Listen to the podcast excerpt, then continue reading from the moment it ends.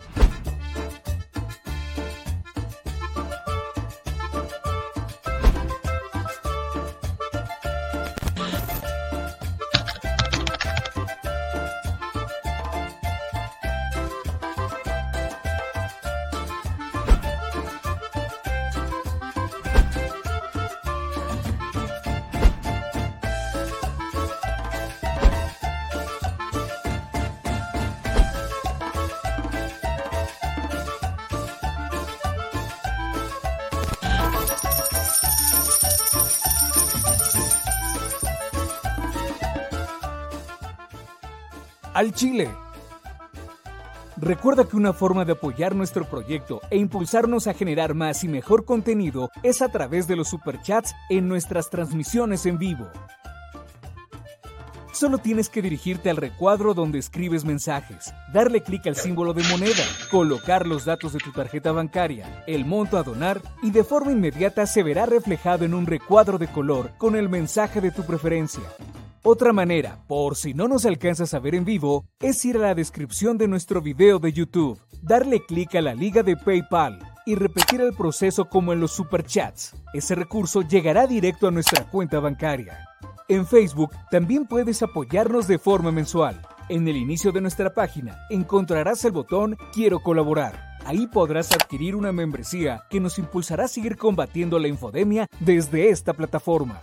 Y si eres de los que no confía en la tecnología, puedes hacer un depósito o transferencia a nuestro número de tarjeta Banamex, desde cualquier establecimiento, banco y hasta tu aplicación móvil. Anótalo. El número es 4766-8415-9203-0897. Recuerda, esto es completamente voluntario y es una forma de apoyar e involucrarte más con este proyecto independiente. Hazlo tuyo y comparte.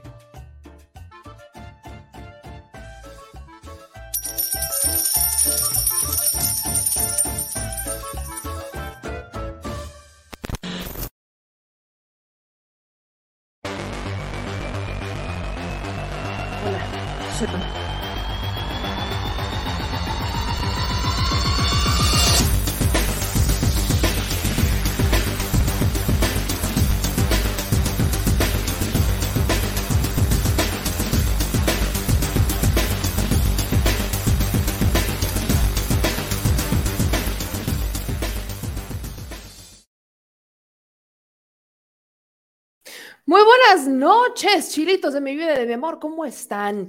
Bienvenidos al Chile, a su programa en donde analizamos las noticias, pero también le metemos un poquito de sentido del humor, ironía y una que otra mentada que de vez en cuando dicen, ay, es que eres una damita, ¿cómo salen esas cosas de tu boca? Lo hacemos con todo respeto, pero es que de verdad a veces lo ameritan. Este, este, me han dicho en los comentarios a veces que no pueden ver a veces el programa con su familia porque eh, es un programa con contenido muy fuerte, de alguna manera, pero esa misma persona que luego me hace esos comentarios anda mentando madres en los comentarios, en los videos. Pero bueno, bienvenidos sean todos ustedes. Yo soy Meme y como saben, aquí andamos para dar las noticias.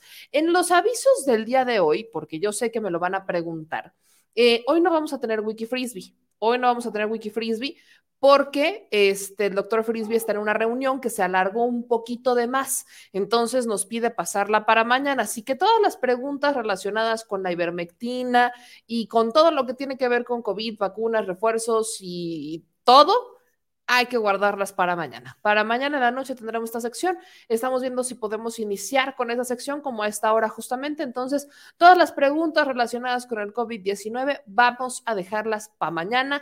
Todo lo que tiene que ver con la ivermectina vamos a dejarlo para mañana. Por lo pronto, vamos a concentrarnos en la información de México y de los estados, porque también en los comentarios luego me dicen, Meme, salgan de la burbuja de Andrés Manuel López Obrador y hablen de lo que pasa en los estados.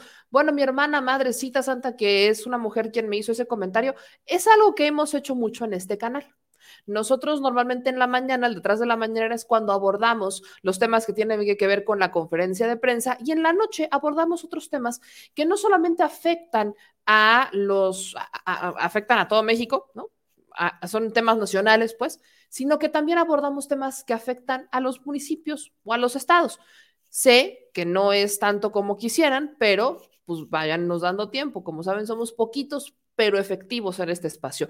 Y hoy, hoy vamos a hacer justamente eso, porque hoy vamos a hablar de la reunión, la primera reunión que se da para crear una reforma político-electoral. Reunión organizada por Morena, por senadores de Morena, en donde invitan a Lorenzo Córdoba. Esto está interesante. En esta reunión, Lorenzo Córdoba advierte que pues no se va a quedar con los brazos cruzados, que le va a entrar, le va a entrar a la reforma, siempre y cuando pues es una reforma para avanzar, para que la democracia avance y que no retroceda. Pero también Morena hizo lo suyo. Y en ese caso fue Citrali Hernández, la secretaria general de Morena, con quien también estamos viendo para poder platicar mañana porque andan en reuniones. Eh, le dice de frente que el árbitro electoral se ha pasado de rosca, básicamente. También vamos a hablar de las tías panistas. Me encanta hablar de las tías panistas. De vez en cuando nos tenemos ahí como un conflicto cuando son tías panistas ultraconservadoras, súper pro familia, que vienen aquí a decir que tengo inclinaciones marihuanas. Sí, y yo les he contestado, prefiero que consideren que tengo inclinaciones marihuanas a ser un provida como ellos, porque sí soy provida, pero no en el sentido hipócrita y cínico en el que son los conservadores, ¿verdad? En donde van a iglesia, rezan, eh, se echan los rosarios y después de echarse los rosarios viven juzgando a la gente. Que yo sepa, porque evidentemente, pues estuve, sí, eh, mi, familia es católica, este, de hecho, mis abuelos eran ortodoxos, pero bueno, mi mamá es católica, mi mamá sí es, sí cree en Dios y todo esto, yo también, y yo soy también católica, pero muy espiritual, más allá. Total, que no estamos aquí para hablar de mis inclinaciones religiosas. Lo que sí es que más allá de todo eso, eh, según yo, corríjanme si me equivoco quienes son más religiosos, e, en la Biblia dice que no vas a mentir y que no vas a juzgar a la gente, no, no vas a juzgar a los demás según yo, palabras más, palabras menos, son cositas que dice la Biblia y bueno, ya sabemos que las tías panistas no se les da eso y mienten encima. Así que sí, hoy va a tocar exhibida a las tías panistas, pero también, también va a tocar exhibida a el Oxo. Hace unos momentos, el vocero de presidencia, Jesús Ramírez Cueva, subía un video respondiéndole a FEMSA. ¿Se acuerdan de esa promoción en donde el Oxo, o bueno, Grupo FEMSA, salía a decir que ellos pagaban menos de luz y que el gobierno mentía, etcétera, etcétera? Bueno, todo en contra de la reforma eléctrica. Pues resulta y resalta que qué hermoso es mi México, ya le contestó el gobierno federal. Y también fue en video, también fue con una edición de video. Aquí como que el que se lleva se aguanta. Hoy también, también hablaremos de una amenaza, yo lo siento así. Y para mi gente que vive de Michoacán, hoy nos vamos a estacionar un poquito en Michoacán. Ya saben que en este espacio hablamos mucho de Nuevo León, hablamos también de Puebla, hablamos de Yucatán. En Yucatán hay cosas interesantes pasando últimamente, pero también hablamos de Tamaulipas y ahora hablaremos de Michoacán porque en Michoacán ocurrieron dos eventos muy interesantes. Uno tiene que ver con una comida de un medio de comunicación a la que asiste el gobernador Monreal y los miembros del PAN y PRD y se sentaron en la misma mesa. Ya verán la foto y usted mira qué opina, pero también dicen los PRDistas que Silvana Aureoles está de licencia política, anda de vacaciones, anda descansando, pero que va a regresar va a regresar, amenaza con volver. Yo no sé si Silvano Aureoles amenaza con volver o devolver lo robado, o si Silvano Aureoles amenaza con volver a hacer su gira del adiós con el banquito verde. No, no lo sé. Lo que sí me parece interesante es que dice que amenaza con volver. Vamos a ver, vamos a ver de qué cuáles son más correas. Así que prepárense porque este programa está cargado, está cargado y voy a ir leyendo sus comentarios mientras ustedes me ayudan a suscribirse, darle like y activar la campanita. Voy viendo algunos de sus, acuérdense que es muy importante que si usted nos ve por Facebook, empiece a dejar sus reacciones. Oiga, ya tenemos en el Menoja a Samuel Gutiérrez. En el Me Importa tenemos a José Alfredo Chávez, a José López, a Raimundo Gutiérrez y a mi querida aquí Juliana.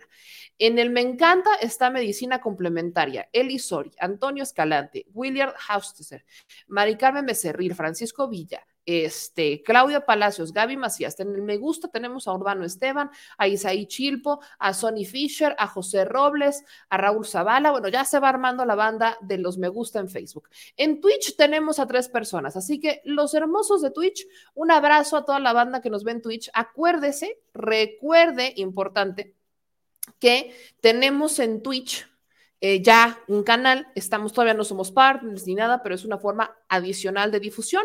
Entonces ya tenemos aquí a la banda de Twitch que se empieza a manifestar y que déjenme decirle, los emojis y las imagencitas estas, los stickers, están muy bonitos, están más bonitos que los de Facebook, déjenme se lo digo. Pero bueno, gracias a todos los que ya están llegando y síganlo compartiendo y sigan suscribiéndose y sigan activando las notificaciones. Bueno, voy con algunos de sus comentarios en un momento más, mientras ustedes siguen llegando y aquí me van dejando el saludo, el buenas tardes, el buenas noches ya veo a Claudia Barrientos, veo que nos siguen desde Colombia, Ángel y Mayra, saludos desde Bucaramanga, Colombia, un abrazo hasta Bucaramanga. Un tema importante, Colombia, déjenme decirles, la Secretaría de Turismo, encabezada por Torruco, acaba de abrir, acaba de anunciar el día de hoy que se van a abrir más líneas, más vuelos entre México y Colombia. Entonces, es para, digo, aprovechando, aprovechando que por aquí este, me pasaron un, me pasaron estos mensajes que me saludaron de Colombia, pues déjenme decirles que México tiene, está abriendo más líneas para llegar hasta Colombia. ¡Qué obo! Voy saludando también aquí, Santi Rubens nos manda dos dólares de super chat. Muchas gracias aquí. Los vamos anotando y el señor productor no sé si hoy se pueda conectar porque, como le digo, el señor productor también anda persiguiendo la chuleta. Créanme, hoy más que nunca lo necesitamos en este espacio. Entonces, yo aquí voy anotando los super chats y mañana, no mañana tampoco va a estar el señor productor, pero el jueves yo me encargo personalmente de poner todo el acumulado de superchats que el señor productor no nos pueda apoyar el día de hoy. Eh, muchas gracias también. Aquí eh, nos manda nuestro querido Bernardino Ortega dos, cinco dólares de superchat y nos habla sobre otro tema que tocaremos el día de hoy. Dice Balazuelos que nunca lo dijo y que es culpa de AMLO. Qué poca más. Por eso seguimos promoviendo el voto con conciencia con los jóvenes. Por eso insistimos con el tema de balazuelos, porque no habrá, vaya, no dudo que exista por ahí uno que otro joven despistado que se vaya con la finta del mi rey. Se acordarán cómo incluso hubo unas campañas por ahí, algunos videos en donde quieren gobiernos más fresas. Eh, ser fresa o no ser fresa no determina si eres un buen gobierno o no. Eh, es como el ser mujer o el ser hombre. Ser mujer o ser hombre no determina qué tan talentoso eres. Pero bueno, por eso tenemos que insistir. Así que vamos a darle porque son muchos temas. E inicio, e inicio particularmente, muchas gracias a José Guerrero que también nos manda cinco de super chat. Inicio con el tema de Reyes Arzate, porque con el tema de Reyes Arzate aquí quiero hacer una pausa importante. Eh, siempre, o sea, volvemos a la bonita tradición de confundir a Reyes Arzate con Marelich Castilla. Es la bonita tradición. Los medios, o sea, Marelich no se cansa de aclararle a los medios de comunicación que él no es, o sea, que la imagen que utilizan por el tema de Reyes Arzate no es la de Marelich Castillo. O sea, no, no se cansan, no se cansan. O sea, ese es un tema. Han pasado, ¿cómo le explico? Han pasado N cantidad de notas, N cantidad de notas y encontramos siempre las mismas. Lo que a mí me parece curioso es que son los medios tradicionales quienes llegan a incurrir justamente en estas medidas. Son ellos, son ellos los que inician. Está el caso del financiero, creo que es el medio que más veces ha puesto Iván Reyes Arzate eh, en una nota, ilustrándolo como si fuera Manelis Castilla. Manuel Castilla ya está hasta el queque, ¿no? lo tenemos que decir, ya está hasta el queque de la paisanada, y emite este tuit, ¿no? Y donde dice Manuel Castilla, a pesar de muchas aclaraciones, mi imagen sigue siendo utilizada para dar rostro a Iván Reyes Arzate, un delincuente confeso, más allá del daño profesional, personal y familiar que me han generado. Cabe mencionar, cabe reflexionar que la ética en los medios que residen sin medir consecuencias, que reinciden sin medir consecuencias. El problema, y yo se lo aclaro a Castilla, son dos cosas. El primero, no hay muchas fotos de Iván Reyes Arzate, no hay muchas. Sí se parecen Manelich Castilla y Iván Reyes Arzate. Es más, le voy a poner una foto. Aquí está Manelich Castilla, ¿no? O sea, usted ve a Manelich, este es Manelich Castilla. Usted lo ve y ah, sí, sí parece, órale. Pero no es Iván Reyes Arzate. Iván Reyes Arzate es el que le voy a poner ahí, el del centro. Ese es Iván Reyes Arzate. Obviamente, ya hasta lo ilustramos con Felipe Calderón y Genaro García Luna porque pues es exactamente el vínculo, es la línea directa.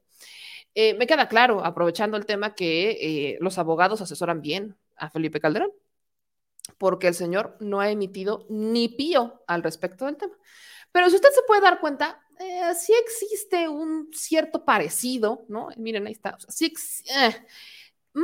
es un poquito más alto, que Iván Reyes Arzate, según tengo entendido, y las facciones de Malech son un poquito más marcadas, ¿no? Reyes Arzate no las tiene tan marcadas, pero bueno, el parecido existe. Y por eso, y además porque han ocupado cargos similares, similares digo porque en el caso de Malech, él fue el comisionado, pero en el caso de Iván Reyes Alzate, fue parte de estas superpolicías, de esta serie de superpolicías eh, colaboradores, o ya le podemos llamar prácticamente cómplices de Genaro García Luna, el superpolicía de Felipe Calderón. Entonces, pues sí vemos un cierto parecido, pero no es para tanto. El asunto es que los medios son flojos. Eh, o sea, esto pasa. Tienes a un redactor. Normalmente los redactores, pues les mandan los boletines, eh, sobre todo en medios como el financiero, que están ante una crisis económica, en donde pues buscan contratar gente que no, que no son reporteros, son redactores. Y los redactores pues les mandan la información, los reporteros que están o les mandan la información desde las mesas de información y ellos se encargan de hacer el resto. Y en la flojenera, en, la, en la flojenera, en la flojería, en la huevonada, le iba yo a decir, pues van y agarran la primera foto que encuentran. No van y preguntan, no verifican, etcétera. Entonces, pues los medios están prácticamente condenados a corregir constantemente porque no hay una supervisión del contenido que generan. Por eso, y además, por la falta de ganas que tienen los medios de comunicación, sobre todo los, los redactores, porque vuelvo al punto, y todo tiene que ver con un tema económico, son a los que menos les pagan. O sea, a los redactores son a los que menos les pagan por si usted no lo sabía, se lo confirmo. No hay una motivación para que, el, para que el redactor haga un gran trabajo. Son muy pocos, son pocos, contados. Entonces, pues van y agarran lo primero que encuentran. Y el medio de comunicación pareciera que está condenado a hacer aclaraciones constantes. Y este es el caso con Iván Reyes de y Lich Castilla, que se ha cansado el pobre hombre de decir, yo no soy. Pero bueno, el asunto con Iván Reyes Arzate es que me encanta. La justicia de Estados Unidos pidió 10 años de prisión para este señor, colaborador de Genaro García Luna, que ya se había declarado culpable en octubre de haber colaborado con el narcotráfico mientras simulaba un combate al crimen organizado con Aldea. O sea, prácticamente confesó la existencia de la falsa guerra contra el narco encabezada por Felipe Calderón. Así es sencillo.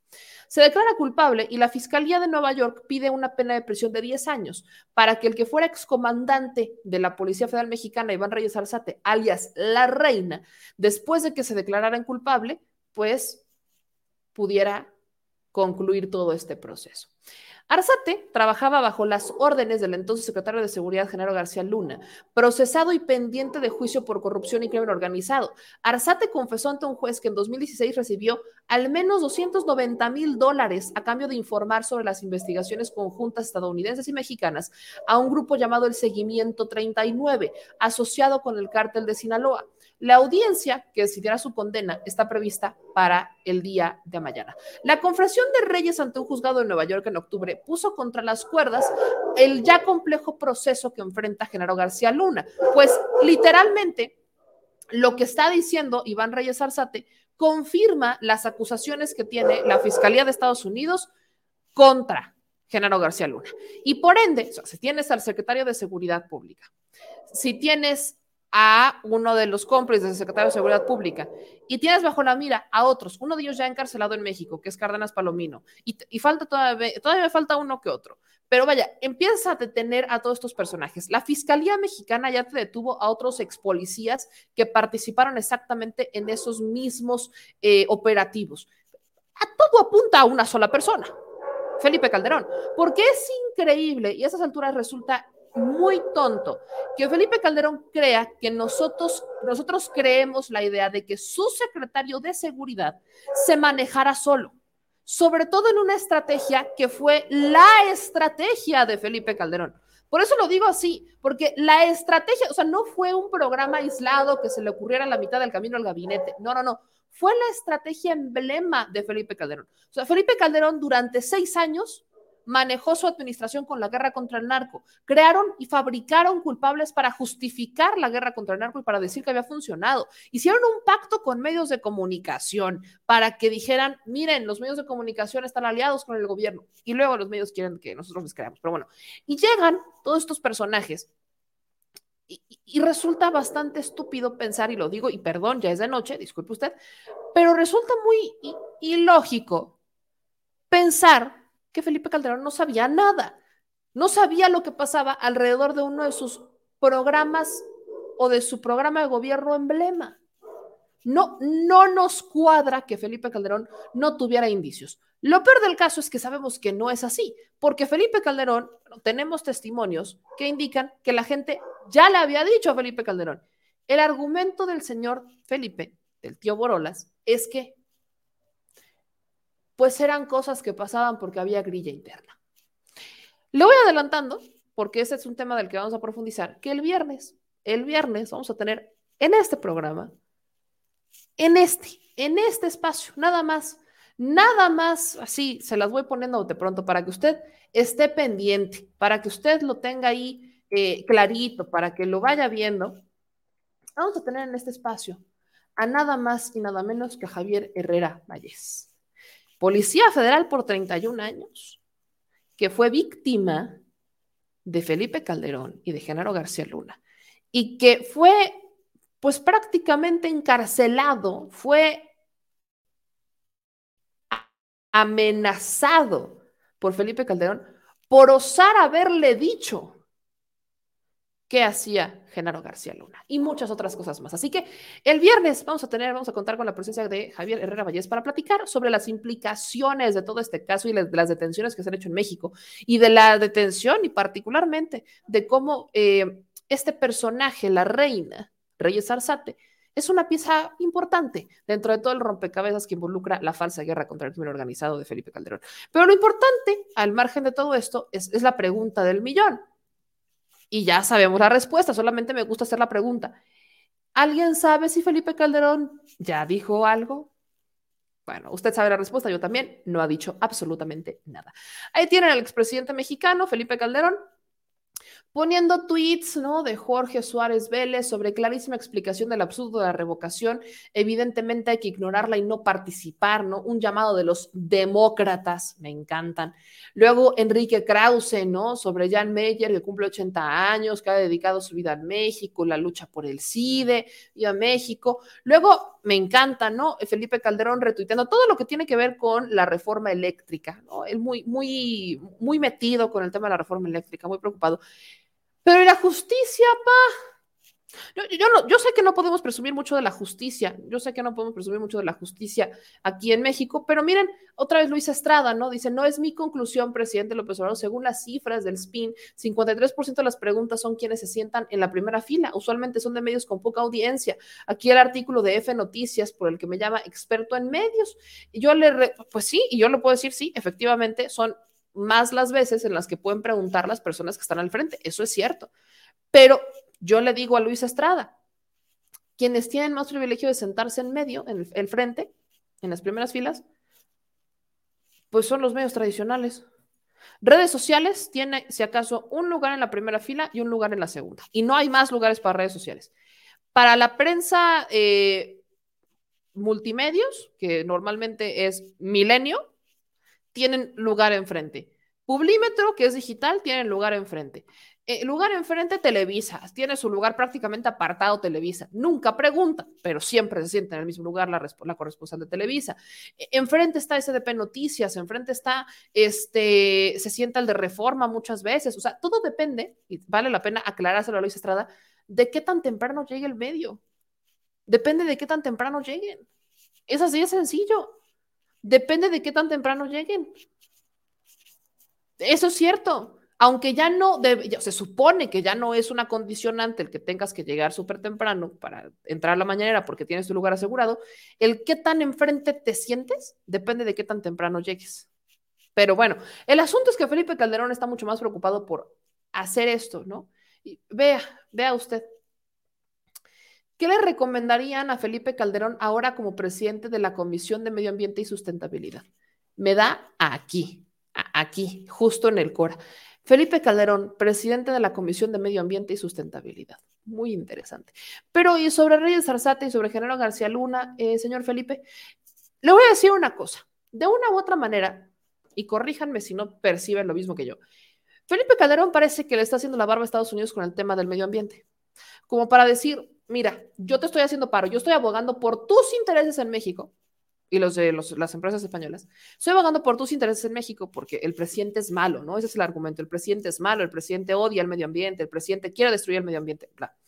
Entonces, tenemos a un Felipe Calderón queriéndole lavar el coco o haciéndole la barba a Estados Unidos para que no vayan por él. Vamos a ver qué pasa. Ahí está. Y ayer hablábamos del caso de eh, Juan Orlando Hernández, expresidente de Honduras, de cómo, pues el señor presume haber trabajado y colaborado con Estados Unidos y ya le cancelaron la visa. Entonces, digo, no es garantía, no es garantía que le haga la barba tanto a Estados Unidos, pero bueno. Ahora Aprovechando que hablamos sobre los panistas y la reforma eléctrica, ya que entramos en temas eléctricos, vámonos con esta vía. Vamos a ver la respuesta que le da el gobierno de México a las tiendas OXO. ¿Se acuerdan de esta campaña que inicia Grupo FEMSA, que inicia OXO, diciendo no es cierto que pagamos más que los mexicanos, que bla, bla, Bueno, pues el gobierno de México eh, les manda una respuesta con el mismo video, bajo la misma dinámica. Vea usted y dígame qué opina.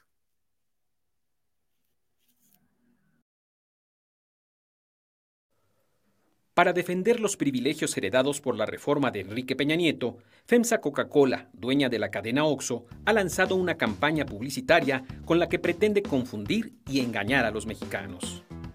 OXO paga lo justo y protege el medio ambiente. Pues yo pago muchísimo menos de luz que OXO. Papelito habla, la verdad siempre sale a la luz. Esta campaña lanzada por OXO pretende desacreditar la iniciativa de reforma eléctrica que actualmente se analiza en el Congreso. La primera mentira en esta propaganda se enfoca en repetir que las tiendas OXO pagan lo justo por la electricidad limpia y barata que compra a empresas privadas. Usted paga 1.53 pesos por kilowatt hora y OXO 2.51 pesos por kilowatt hora. Pero la mayoría de las tiendas OXO reciben energía limpia de parques eólicos. Les cuesta alrededor de 14 mil pesos al mes y una parte se le paga a CFE. Falso.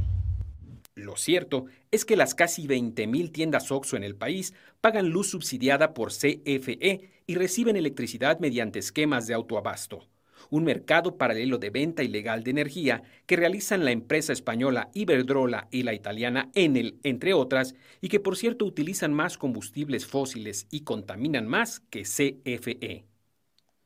Toda esta estafa se sustenta en la reforma energética del 2013, misma que nos impuso este esquema escalonado de tarifas a través del cual cualquier usuario paga en función de su consumo y por ello al final del periodo alcanza los picos más altos de la tabla. De ahí que realmente una familia de clase media o una tiendita de barrio pagan de tres a seis veces más que el OXO. Gracias a este modelo tarifario, las tiendas OXO dejaron de pagar a CFE 593 millones de pesos por la electricidad que consumieron tan solo en 2021 que cómo nos afecta, pues mientras los OXO pagaron 11 centavos por el transporte de cada kilowatt hora, el resto de los consumidores pagamos un peso. O sea, entre todos subsidiamos a OXO, a FEMSA Coca-Cola y a otras tiendas departamentales como Walmart y Soriana. Que no te mientan. Debemos acabar con los privilegios de unos cuantos que nos salen muy caros a todos. La reforma eléctrica del presidente Andrés Manuel López Obrador propone que el Estado recupere la rectoría del sector eléctrico para garantizar precios bajos a las familias mexicanas y tarifas justas para la industria, así como llevar a cabo la transición energética. Para ello, el sector privado producirá 46% de la energía que necesita el país y la CFE 54%. La generación de riqueza y la justicia social deben marchar de la mano. Y para ello se requiere de reglas equitativas que brinden certeza y crecimiento para todos. De esto va la reforma eléctrica. Un compromiso con el pueblo de México que asegure el abastecimiento confiable de energía a precios justos. Ahí está la respuesta que le da el gobierno de México a las tiendas OXO. Primera pregunta, ¿usted cree que esto lo vayan a pasar en las televisoras? Yo no sé, yo no sé si lo van a pasar, porque recuerdo, sí recuerdo que había algunas eh, televisoras, no, no veo mucha tele últimamente, pero sí recuerdo una que otra que pasó, sobre todo imagen, si no estoy mal, que pasaron lo de Oxo, o sea, que pasaron eh, el video de Oxo, el video original de Oxo, y decían, Oxo le responde al gobierno federal, ¿no? Y, y, lo responden, y lo ponen y todo esto. Yo le pregunto, ¿usted cree que pasen la respuesta del gobierno federal. No, no, sé. No sé si lo vaya a pasar, pero es por eso que aquí se los compartimos, que está en las redes sociales, que está en las benditas y maravillosas redes sociales. Entonces, es el argumento que se nos dijo desde un principio, es el argumento desde un principio, en donde dicen, sí, eh, el problema está en la tarifa, o sea, es en la tarifa. Y las leyes están a modo, por eso se quiere hacer la reforma eléctrica. Porque obviamente un OXO en cuanto a este pago bimestral, pagaría más. Sí, porque usa más energía, pero no más que las tienditas. Ese o sea, no podemos comparar en cuanto si usted quiere hacer la comparación de cuánto te cuesta, si te, si te cuesta más caro, eh, si, si, paga más el OXO, pagas más en tu casa, no puedes ver el costo total en pesos, tienes que verlo en tarifa, tienes que verlo con la tarifa, meramente con la tarifa. Si lo que quieres, ¿no? Es ver, por ejemplo, qué tanto paga el Oxxo más que una tiendita, ahí sí lo puedes ver en pesos, porque operan más o menos, operan más o menos similar. Ahí sí lo podrías hacer en pesos, pero no de otra manera. Entonces, ahí, ahí es justamente que creo que es importante que hagamos esta aclaración y que pasemos estos videos. Al final, todo lo que tiene que ver con la reforma eléctrica está siendo extremadamente público. En el Senado ya también iniciaron con estos foros informativos sobre la reforma eléctrica. Todavía ellos no han, o sea, la, la, reforma eléctrica, la iniciativa de reforma no ha llegado al Senado, ellos todavía no la tienen, no la conocen. Quienes sí tienen idea de cómo está la reforma son los diputados, porque ellos obviamente, pues ya tienen la reforma, empezaron a hacer estas mesas, empezaron a hacer estos foros. De hecho, todavía hace unos minutos antes de que iniciáramos el programa, ya estaba en vivo una de las reformas, este, uno de estos foros por la reforma eléctrica y demás. Y las presiones está, está en la estrella y la floje, está en el mero estrella y la floje. Pero lo que importa es que usted, a comparación del 2013, lo que hoy sí tenemos es información. En el 2013 teníamos campañas muy similares a las que hizo el Oxxo, muy similares a las del Oxxo, pero teníamos estas campañas justificando la reforma energética y argumentando que esta reforma iba a hacer que todos pagaran menos. ¿Eso pasó? Bueno, creo que a esas alturas sabemos que no es cierto. El argumento de la reforma eléctrica no es que usted no vaya, no es, no es que vayan a bajar los precios, porque el presidente no ha dicho que va a bajar el precio de la luz. Lo que ha dicho el presidente es que usted no va a pagar más de luz, que es distinto y que a la larga el objetivo es que estos precios no, no encarezcan. Ejemplo clarísimo, lo que pasa en España o lo que pasa en Europa. Es el ejemplo claro. No queremos que los usuarios paguen más por la luz. Eventualmente, conforme tengamos mayor capacidad de suministro, vamos a empezar a estabilizarlo. Y es exactamente lo mismo que dijo con la gasolina. Ya se manifestó el señor productor por acá. Muchas gracias, muy buenas noches, señor productor, nuestro cachetoncito de confianza, porque es justamente el punto. Nunca dijo va a bajar, dijo no van a pagar más, que no es lo mismo va a bajar. El no va a pagar más es, ya tenemos estos precios, con estos llegamos, no les puedo prometer que va a bajar en este momento. Lo que les puedo decir es que no van a pagar más. Eventualmente, conforme seamos mucho más autosuficientes, podríamos hablar de pagar menos, pero ese no es el argumento de la reforma eléctrica. El argumento de la reforma eléctrica es evitar que los privados se hagan a tal grado del mercado que nos encarezcan todo. Hoy en la mañana, hoy en el detrás de la mañanera, justamente les decía sobre esta mesa de trabajo que ya inicia México y Estados Unidos para la electrificación del transporte. Y ahí está el ejemplo más claro del tema. ¿Usted se imagina qué va a pasar si viene la electrificación del transporte y el mercado lo tienen los privados? Bueno, va a pagar mucho más de lo que actualmente paga porque el mercado se regula con el mercado. Y la única manera de modificar el mercado es a través de la oferta y la demanda el gobierno tendría que abrirle las puertas a cada vez más privados, a cada vez más intereses, y eso quiere decir en el sector energético entregar y dar concesiones de nuestros recursos naturales. No es solamente el pásale, no, no están vendiendo un producto y un servicio que ellos traigan. Lo que están haciendo es que están entregando productos y servicios a costa de nuestros recursos naturales. Por eso es que es importante hablar del tema y que todos estemos en la sintonía. Pero bueno, Ahora, ya que pasamos de la reforma eléctrica, ahora hablemos de la electoral. Este es interesante. La reforma electoral todavía no se presenta propiamente en la Cámara de Diputados, pero yo les había dicho que ya empezaban algunos foros, ya empezaban algunas discusiones, ya empezaban a platicar un poquito sobre qué va a pasar, qué vamos a hacer, de qué se va a tratar. Y el asunto es que el día de hoy se llevó a cabo un primer foro, eh, llamémosle un foro pre pre-reforma, no sé cómo usted lo quiera llamar, pero es un foro que presumió Lorenzo Córdoba, por cierto. Lorenzo Córdoba lo presume en sus redes sociales, se lo quiero compartir, y muchos empezaron a tomar esto como si fuera algo similar a lo que ocurrió en la plenaria del PAN o en la del PRD, y no es cierto. Aguas con la diferencia. Quiero ser muy clara. Lorenzo Córdoba va a este evento, que es el primer foro de reforma político-electoral que organiza el senador José Narro de Morena y empiezan a intercambiar información, puntos de vista, etcétera. Esto no es lo mismo, el haber visto a un Lorenzo Córdoba en un evento que organizan los senadores de Morena, que es por la reforma electoral, no es lo mismo a ver a un Lorenzo Córdoba en una plenaria de un partido. No es lo mismo. Y en este caso incluso voy a abogar a por el propio Mario Delgado. Eh, los eventos en donde hemos visto, las fotos que hemos visto de Lorenzo Córdoba y Mario Delgado, no son en plenarias del partido, ¿eh? Son uno en un evento institucional y otro en donde están comiendo. Y esa es la que más podemos criticar, porque están los dos solos comiendo. Esa es la que más podríamos criticar entre Mario Delgado y Lorenzo Córdoba. Pero no podemos llegar a criticar al árbitro electoral como lo criticamos con el PAN por ir a una reunión de Morena, porque no es lo mismo. La reunión a la que fue con el PAN y a la que fue con el PRD es en donde hablamos de que el árbitro se convirtió en vocero porque eso hizo. El árbitro electoral no tenía nada y no tiene nada que ir a hacer a esos eventos, porque son eventos de la vida interna de los partidos, de la vida interna. Entonces el árbitro estaría tomando parte. No puedes ir a esos eventos. Esa es muy mi opinión.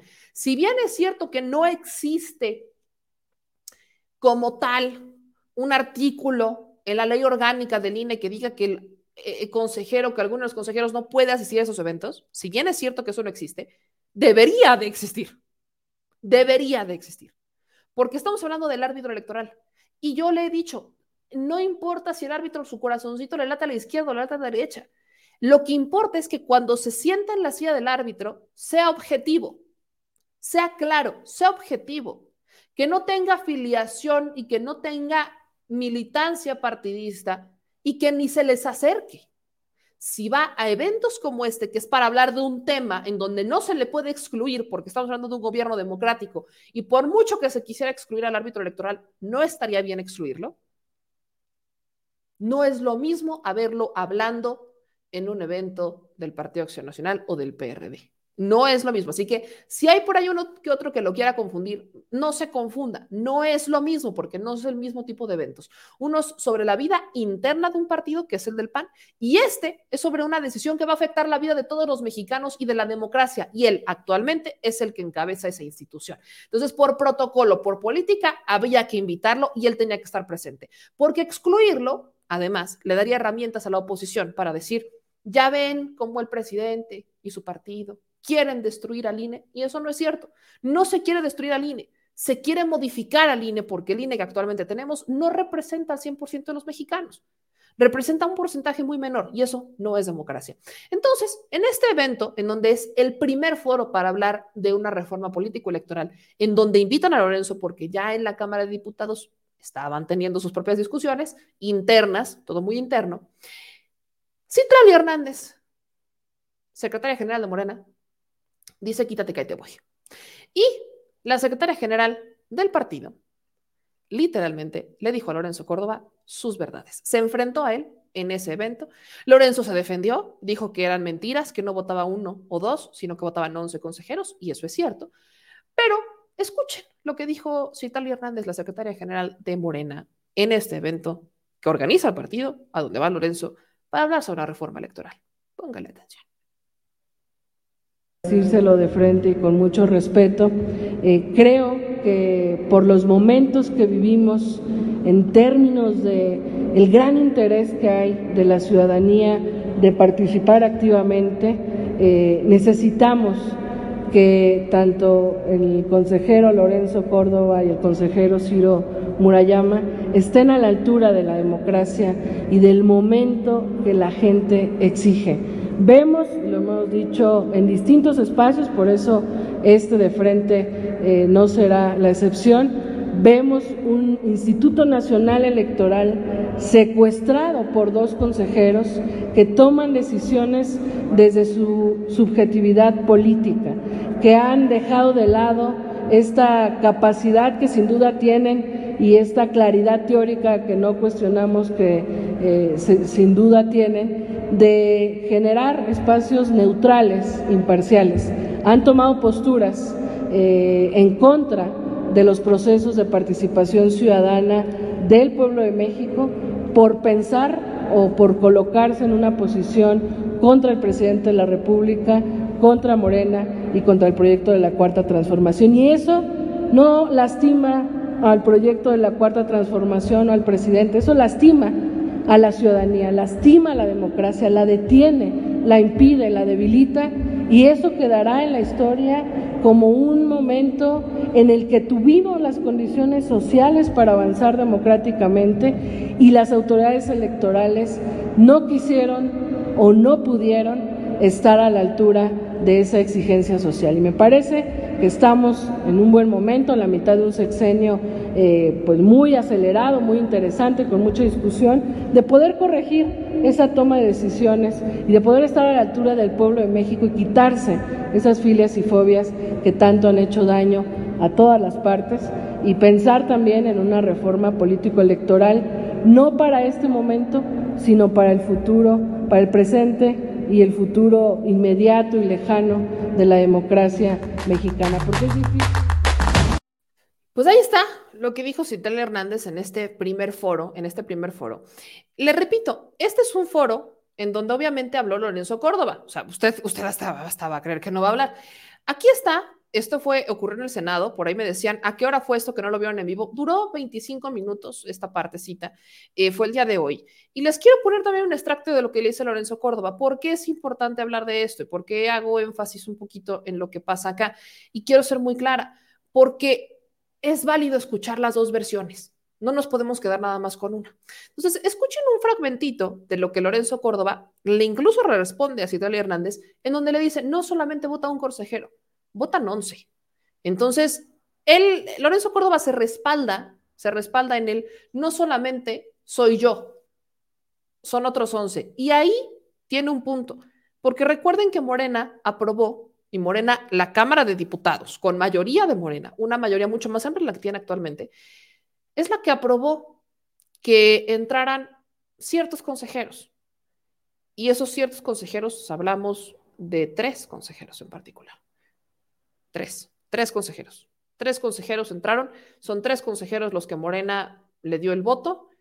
Y yo ahí es cuando he argumentado en más de una ocasión que siento que Morena pudo haber intentado hacer un poquito más con estos tres consejeros, como el presidente lo ha intentado hacer con los ministros. Cuando no va un nuevo ministro para la Suprema Corte, pues va como su granito de arena a un autónomo. Y en este caso creo que o Morena se confió o jugaron con las reglas del PRI PAN o no sé qué pasó. Porque si bien son tres votos, tres votos contra los restantes, que son amplia mayoría, también es cierto que estos tres en algunas ocasiones han votado en congruencia con lo que ha dicho el consejero Córdoba y el consejero Murayama. Escuchen un fragmentito de lo que dijo Lorenzo, porque me dicen, no lo vieron en vivo, pues ahí les va un fragmentito de la respuesta que le da Lorenzo a Citlali y a Morena en este evento organizado por Morena. En la Cámara de Diputados y que acordamos en el Consejo General. Organizar un foro, pero un foro que implica una exposición, trayendo a México todos los casos de voto electrónico que hay en el mundo. Traigamos las urnas de Brasil, traigamos las urnas de los, mecanismos de votación electrónica, que en realidad es semi-electrónico de Argentina, y así, y en adelante. Traigamos aquí las urnas que estamos utilizando. Pero déjenme contarles con una anécdota.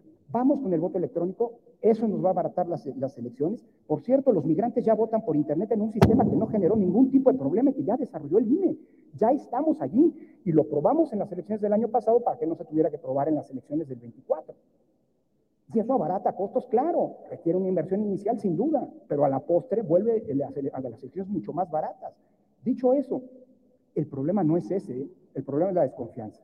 Déjenme contárselos con una anécdota y quiero ser muy prudente. El año pasado, en las elecciones de junio, el INE instaló 100 casillas electrónicas, 100 urnas electrónicas, 50 en Coahuila, 50 en Jalisco. Por cierto, son las urnas electrónicas de esos estados, pero con voto ya, no, no era un programa piloto, era una votación constitucional y la verdad los resultados son impecables. ¿Cuándo acordamos que íbamos a aprobar esas 100 urnas?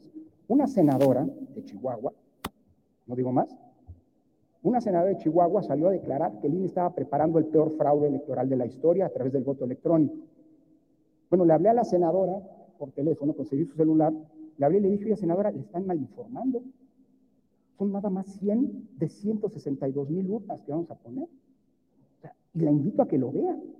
Creo que la mejor manera de vencer la desconfianza, y entiendo que hay reticencias, es que todos veamos cómo funciona. Traigamos aquí en este espacio una exposición en la que ustedes mismos, actores políticos, vean cómo funciona. Y si eso les genera la confianza y los consensos, adelante. Lo que sí creo es que cuidado con abaratar los procesos electorales si no hay un consenso político detrás, porque vamos a abrir un problema mucho mayor en ese sentido. ¿Quién no quiere elecciones más baratas? El INE es el primero que quiere hacer. Pero también hay una serie de atribuciones que el INE no pidió y que cuestan.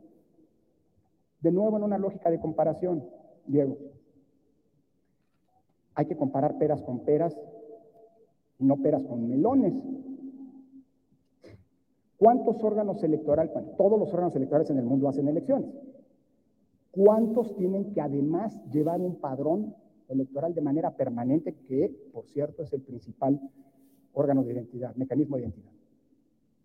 Varios, pero no todos.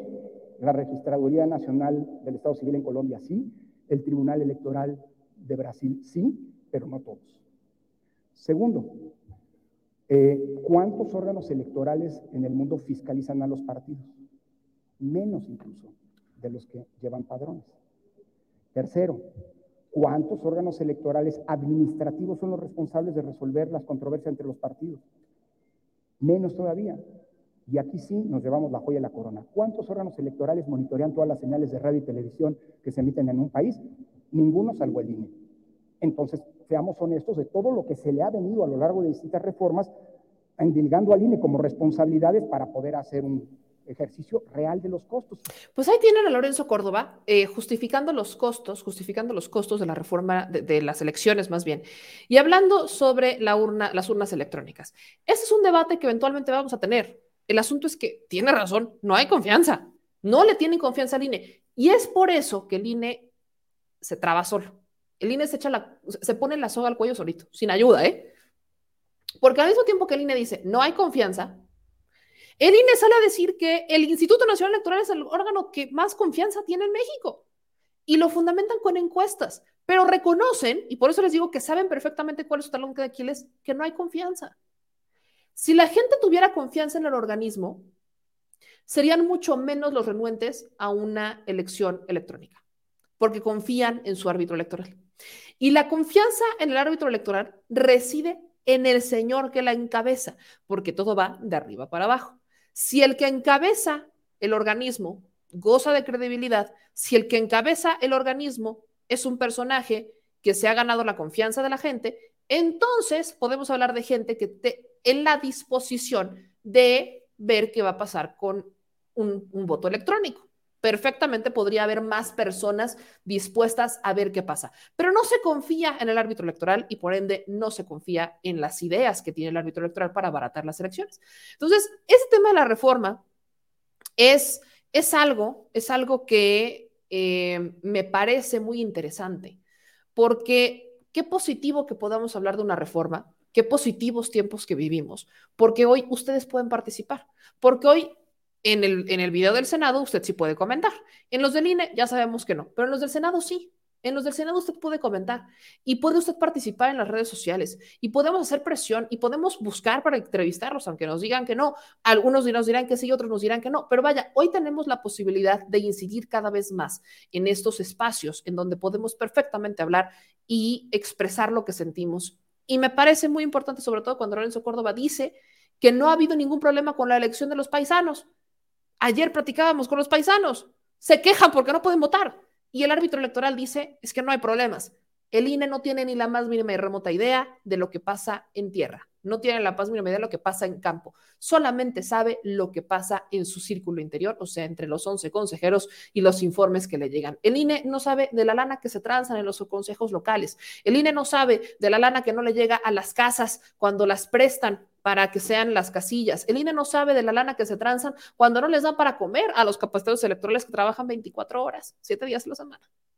El INE no sabe de eso, el INE no le llega esa información. Y si la sabe y la omite, entonces ahí tenemos la herramienta perfecta para seguir cuestionando a un árbitro que lejos de ser hábito, se defiende muy bien Lorenzo Córdoba. O sea, Lorenzo Córdoba tiene mucha labia y se defiende muy bien, pero la gente no es tonta. Y valdría la pena que Lorenzo Córdoba se aterrizara un poquito y que viera lo que está pasando en campo, los errores que hay abajo, porque con solucionar lo que pasa arriba en la cúpula no se va a solucionar absolutamente nada. Se tiene que solucionar lo que está pasando en campo. Y hablando del tema electoral, aquí viene lo que les digo de las tías panistas. Porque mientras ustedes y yo hablamos de democracia, mientras ustedes y yo hablamos de cómo promover el voto para la revocación de mandato, empiezan a circular en chats de WhatsApp ciertos videos de las tías panistas, literalmente. Estas sí son las tías. A ellas es a quienes me refiero cuando les digo hay que desfifirizar a la nación. A ellas es a las que me refiero cuando les digo compártanlo hasta en los chats de WhatsApp, porque no falta la tía que quiere compartir un video con mentiras. Y aquí es donde yo les recomiendo, si son católicas, lean la Biblia y no mientan, porque no falta la tía que se avienta un disparate como este. Hola, soy Vivian Gregory y quiero invitarte a reflexionar. ¿Tú crees que la revocación de mandato es apoyar a López Obrador? No te equivoques. Él, en un arranque de soberbia, ofreció la revocación de mandato porque pensó que los mexicanos en masa íbamos a querer ratificarlo. Y ahora que está viendo que efectivamente queremos revocarle el mandato, está haciendo creer a la gente que es ratificación. Eso no existe en la Constitución. Yo te pido que lo pienses. Si tú no estás de acuerdo con las políticas que ha llevado este señor, que están llevando este país a la ruina, vota por la revocación de mandato. Nos ha quitado muchas instituciones. Esa es la única campaña, la única promesa de campaña que ha cumplido. Al diablo con las, con las instituciones. ¿Sabes qué? Ya nos cantó dos más. Una es la UNAM, la casa de estudios más antigua y prestigiada de América, nos la quiere quitar, porque le estorba la gente que piensa. Y la otra es el INE. ¿Y sabes qué? Si no vas a votar, esta de abril 10 puede ser la última oportunidad que tengas de votar. Porque una vez que nos quite al INE, adiós México o la pejezuela. ¿Eso quieres? ¡Viva Pejezuela! ¡Viva Pejezuela! ¡Pejezuela! Suena bonito lo de Pejezuela, ¿no? A mí me interesa, está, chachito Pejezuela. Bueno, pues esta señora, esta señora eh, dice, eh, me encanta porque seguramente es señora Fifi de las Lomas, o, quizás no. Eh, aquí en Puebla perfectamente podría ser una señora Fifi de cualquier colonia, con todo respeto. Pero bueno, el asunto es que esta señora dice que este que si usted no vota el 10 de abril en la revocación de mandato, será la última oportunidad que tenga de votar, porque el presidente López Obrador va a destruir al INE. Le acabo de pasar, es más, voy a dejar el clip completo. O sea, este clip lo vamos a dejar completito, completitititito, y aparte lo vamos a, cortar un poquito, pero lo voy a dejar completo, para que cuando usted me ayude a compartirlo en las redes sociales y en el chat de WhatsApp, la tía panista vea cómo es que el presidente quiere destruir al INE, invitando al propio consejero electoral del INE a participar en los foros de discutir para discutir la reforma electoral. No sé, piénselo, piénselo, piénselo. O sea, es muy interesante, porque me encanta cómo dicen, es que el presidente habla de una ratificación, el presidente en su vida ha mencionado ratificación. Efectivamente, Morena la ha regado, la ha regado cuando habla de ratificación. Ellos sí la han regado, pero son algunos, no son todos. El presidente en su vida ha hablado sobre ratificación. Él ha hablado de revocación.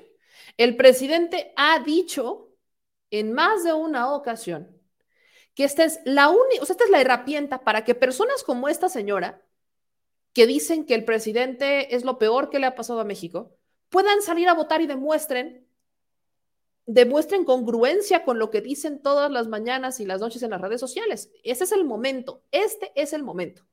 Es lo que ha dicho el presidente. Por eso le digo, si esta señora este, tiene estas ganas de andar mintiendo, si es católica y si es así, pues ya, se, ya tiene el infierno asegurado, ya se lo ganó, porque dijo varias mentiras en el minuto y cacho que dura su intervención. Entonces, usted ayúdeme a compartir esta parte, porque es importante participar en la revocación de mandato. No sabemos cuántos son, sabemos que son minoría. Sabemos que son una minoría importante, pero no sabemos cuántos de ellos van a querer participar en la revocación de mandato.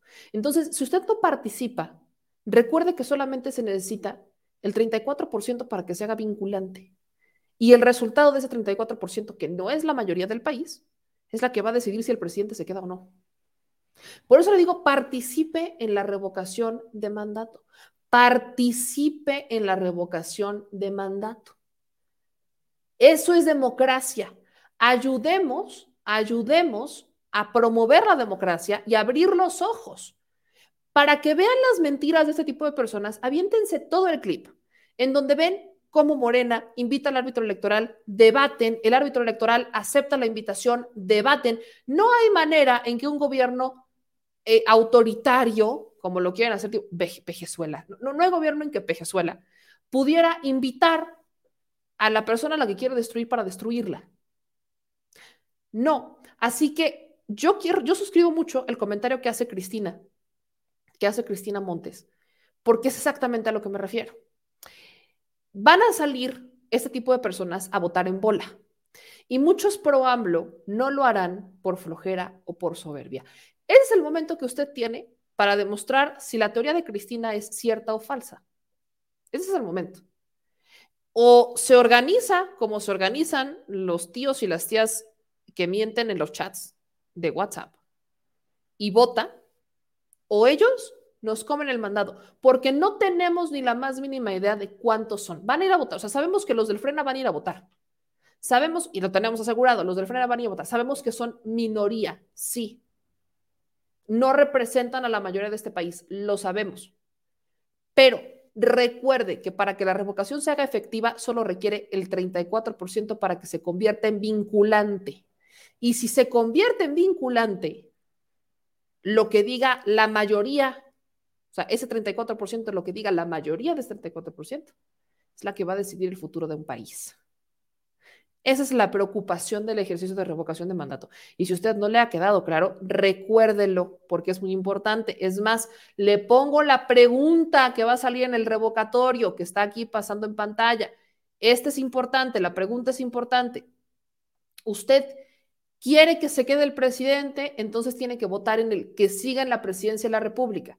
Si no quiere que se quede el presidente, tiene que votar por el que se le revoque el mandato por pedida de confianza. Ese es el ejercicio democrático. En este espacio vamos a organizar diálogos y debates sobre la revocación de mandato porque no lo van a poder hacer los partidos. Entonces, está en la responsabilidad de los ciudadanos aprender una revocación.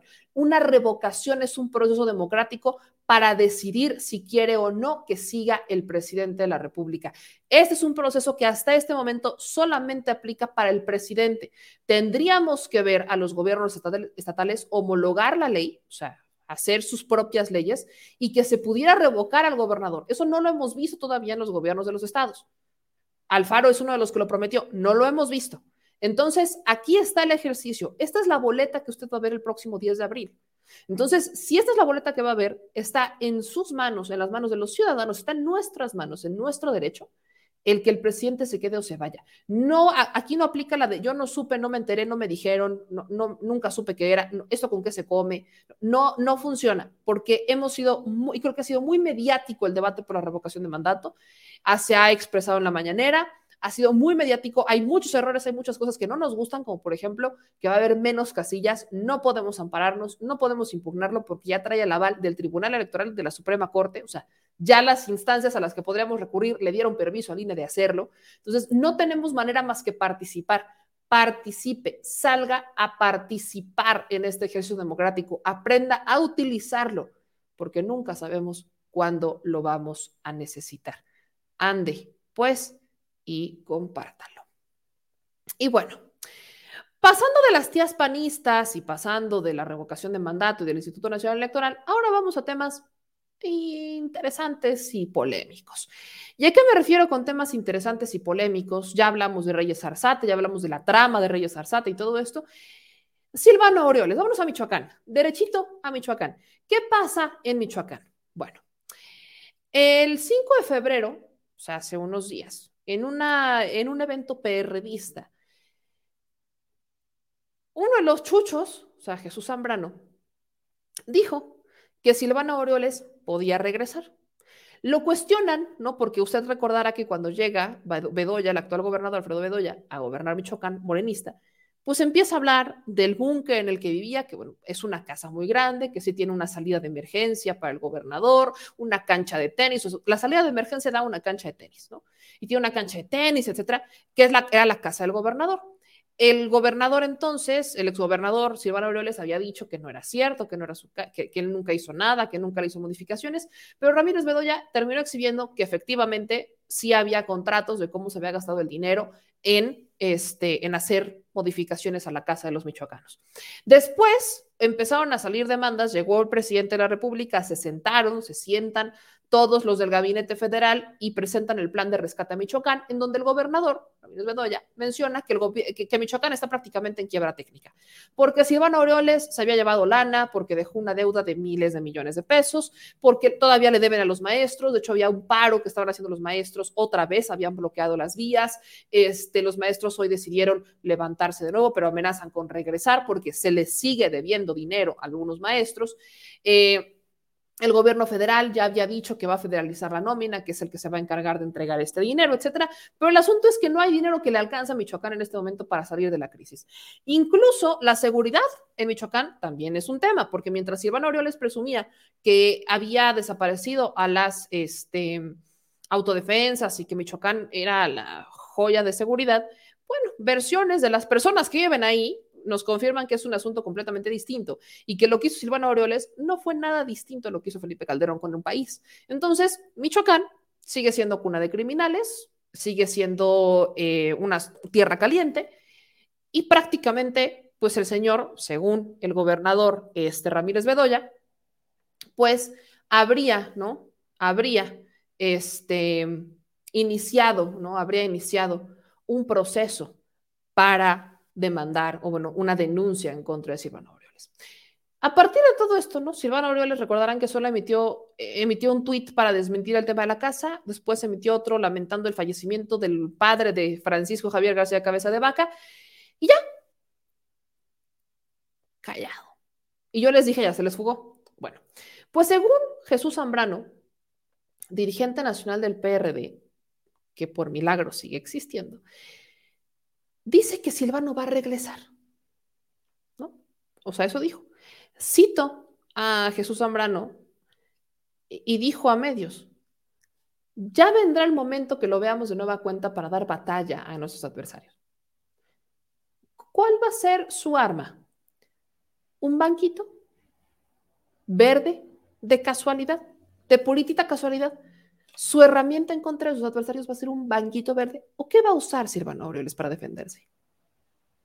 Yo, pregunto, yo pregunto, porque cuando vemos a Silvano Aureoles así como que digan, ah, mira, tiene muchas cosas que, con las que se pueda defender, no, pero hay un problemita eh, que a mí me deja como dudas en Michoacán. ¿Y cuál es ese problemita? Bueno, ese problemita eh, se los voy a enseñar en una foto, mejor, pues, para evitar la confusión, es este. Esa fue una comida de hace unos días. Eh, este fue el 4 de febrero. Fue el aniversario o la celebración de Francisco García Davis, director general de Cuadratín, por el 20 aniversario del medio. Y en esa mesa, el del cabellito ahí, usted sabe quién es. Es único e inigualable, Marco Cortés. Y en esa mesa también está sentado Ricardo Monreal. Y junto a Ricardo Monreal, el gobernador de Michoacán. Entonces, pues esto como que no le gustó mucho a los morenistas.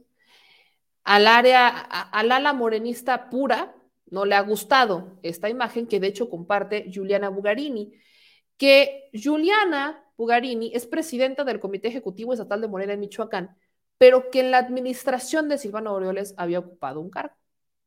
Ella había ocupado un cargo. Entonces, en esta fotografía aparece Ricardo Monreal acompañado, acompañado, porque el que no aparece, pero sí estuvo presente, y en esa misma mesa es también Jesús Zambrano. O sea, está Alfredo Ramírez Bedoya, el gobernador de Michoacán, Adrián Hernández, coordinadora de diputados locales del PRI, Alfonso Martínez, alcalde de Morelia por el PAN PRD. Eh, en esa mesa estuvo Marco Cortés y Jesús Zambrano con el actual gobernador. En un escenario, ¿no? En un escenario, este, ¿cómo decirle? Políticamente conservador, esto no es mal visto, ¿no? Porque perfectamente podrían ir a convivir a un evento privado sin mayor tema y dejar las diferencias políticas atrás. E incluso podrían haberse ido a sentar y hablar de esas diferencias para llegar a acuerdos. Uno perfectamente podría hablar de ese escenario. Pero yo le dejo a usted esta opinión porque Juliana ya la busqué, ya busqué a Juliana Bugarini, que actualmente es eh, quien representa a Morena, eh, forma parte de Morena en este estado. Ella fue titular del Instituto de la Juventud Michoacana durante el gobierno de Silvano Aureoles. Es una chavita, está joven, ahora está en Morena, eh, pero tiene muy buenas relaciones. Entonces podemos decir que ellos son los de izquierda central, ¿no? Podemos llamarlos así. Que el presidente quizás los definiría como los tibios, si usted lo quiere ver de esa manera. Porque para empezar, están en un evento de un medio de comunicación. Y ese es el error que yo sí quiero resaltar. Ese es el error que yo sí quiero rescatar. Ese, ese particularmente. ¿Por qué? Y es es de Morena. Ese es de Morena.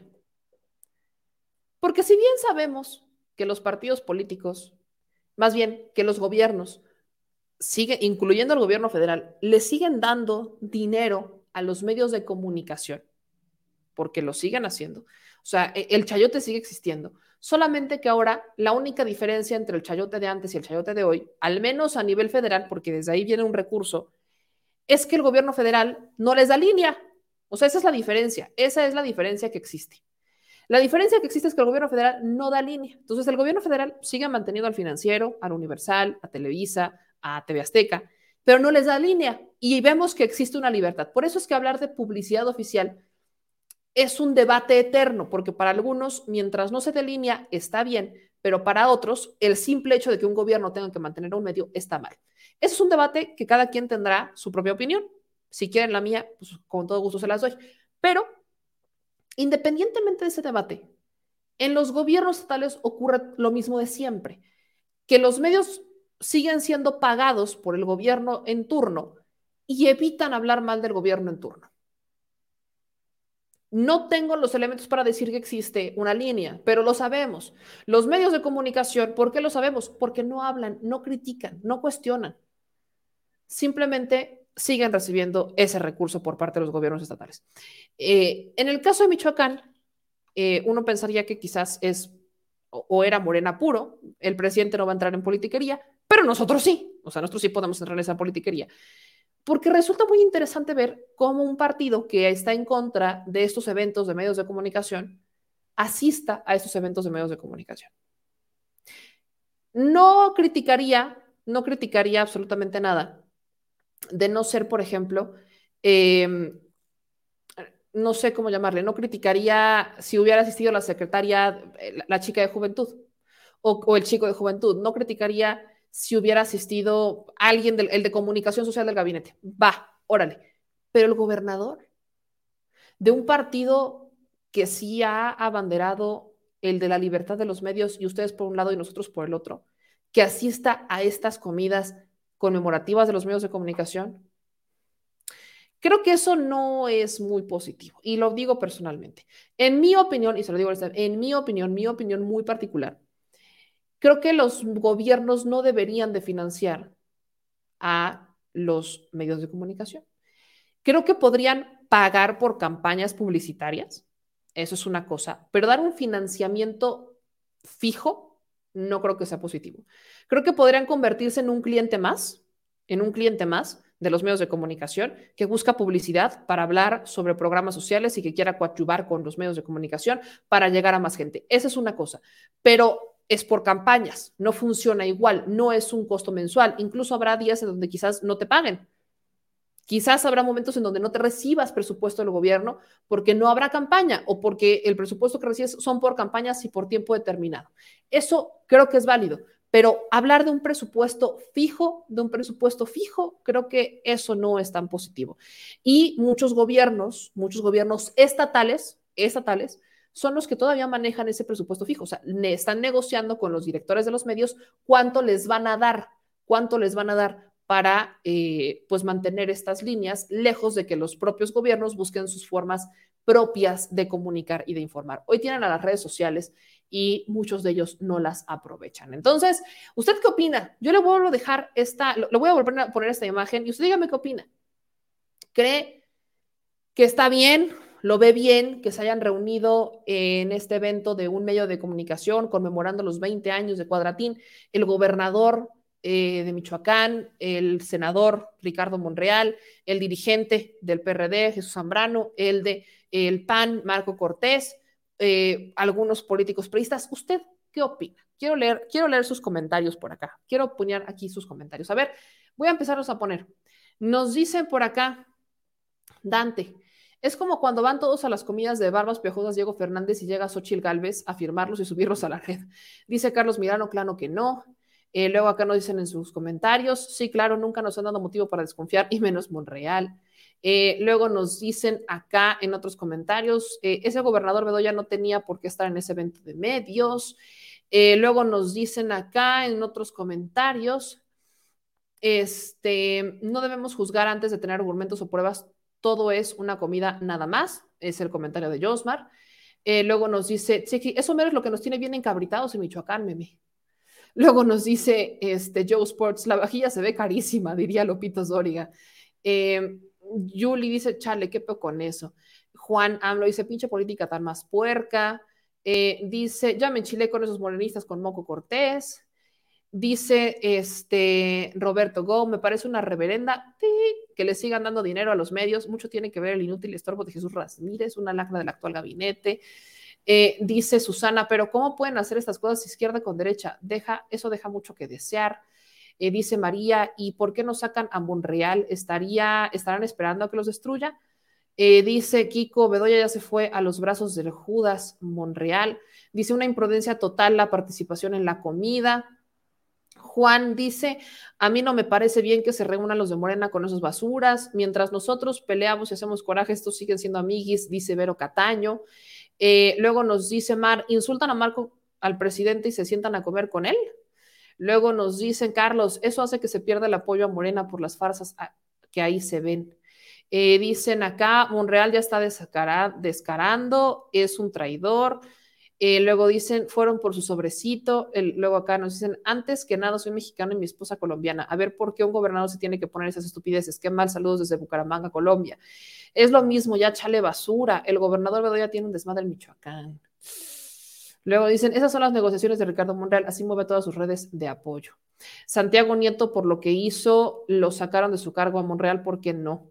Como si fuera tan fácil quitar a un senador de un puesto. Ya te respondió Simón. Luego nos dicen, meme, esa, no es, eh, esa, foto no es igual a la boda de Santiago Nieto. podemos equipararlo, podríamos compararlo, por supuesto que podríamos compararlo, este, porque hablamos del titular, quien fuera titular de la Unidad de Inteligencia Financiera, que eh, realizó un evento, realizó un evento que le costó el cargo. No por el evento en sí, es un evento social, no por el evento en sí, sino porque estamos hablando de conflicto de interés. O sea, en el caso de Santiago Nieto, bajo mi argumento, el mío particularmente, no, los, no, lo, no le aceptaron la renuncia porque se hubiera casado en Guatemala y hubiera invitado a personajes de medios de comunicación porque es su boda y pues probablemente sean sus amigos de toda la vida, usted júzguelo, sino por el conflicto de interés que existió cuando vemos a el dueño de uno de esos medios de comunicación volar en un avión privado con dinero en efectivo que no justificó correctamente y que no declaró. Y entonces estamos hablando de la boda del titular de la, del entonces titular de la Unidad de Inteligencia Financiera, que eventualmente tendría que haber investigado ese dinero, ¿no? O sea, por, por ley. Y como iba a quedar en duda después de eso la credibilidad de lo que hiciera el titular de la Unidad de Inteligencia Financiera, se hace para atrás. Y ahora está como asesor financiero en Nayarit, ¿no? Y el presidente sigue confiando en él. Podríamos perfectamente compararlo, perfectamente podríamos compararlo, solamente que aquí, pues no manda el presidente. El presidente no puede correr al gobernador, a menos que lo invite a su gabinete y ocurra algo como lo de eh, Tabasco, pero pues, no, ¿verdad? Voy con sus últimos comentarios sobre esto. Y el grupo de asesores que tiene el presidente Salinas Pliego es otra cosa.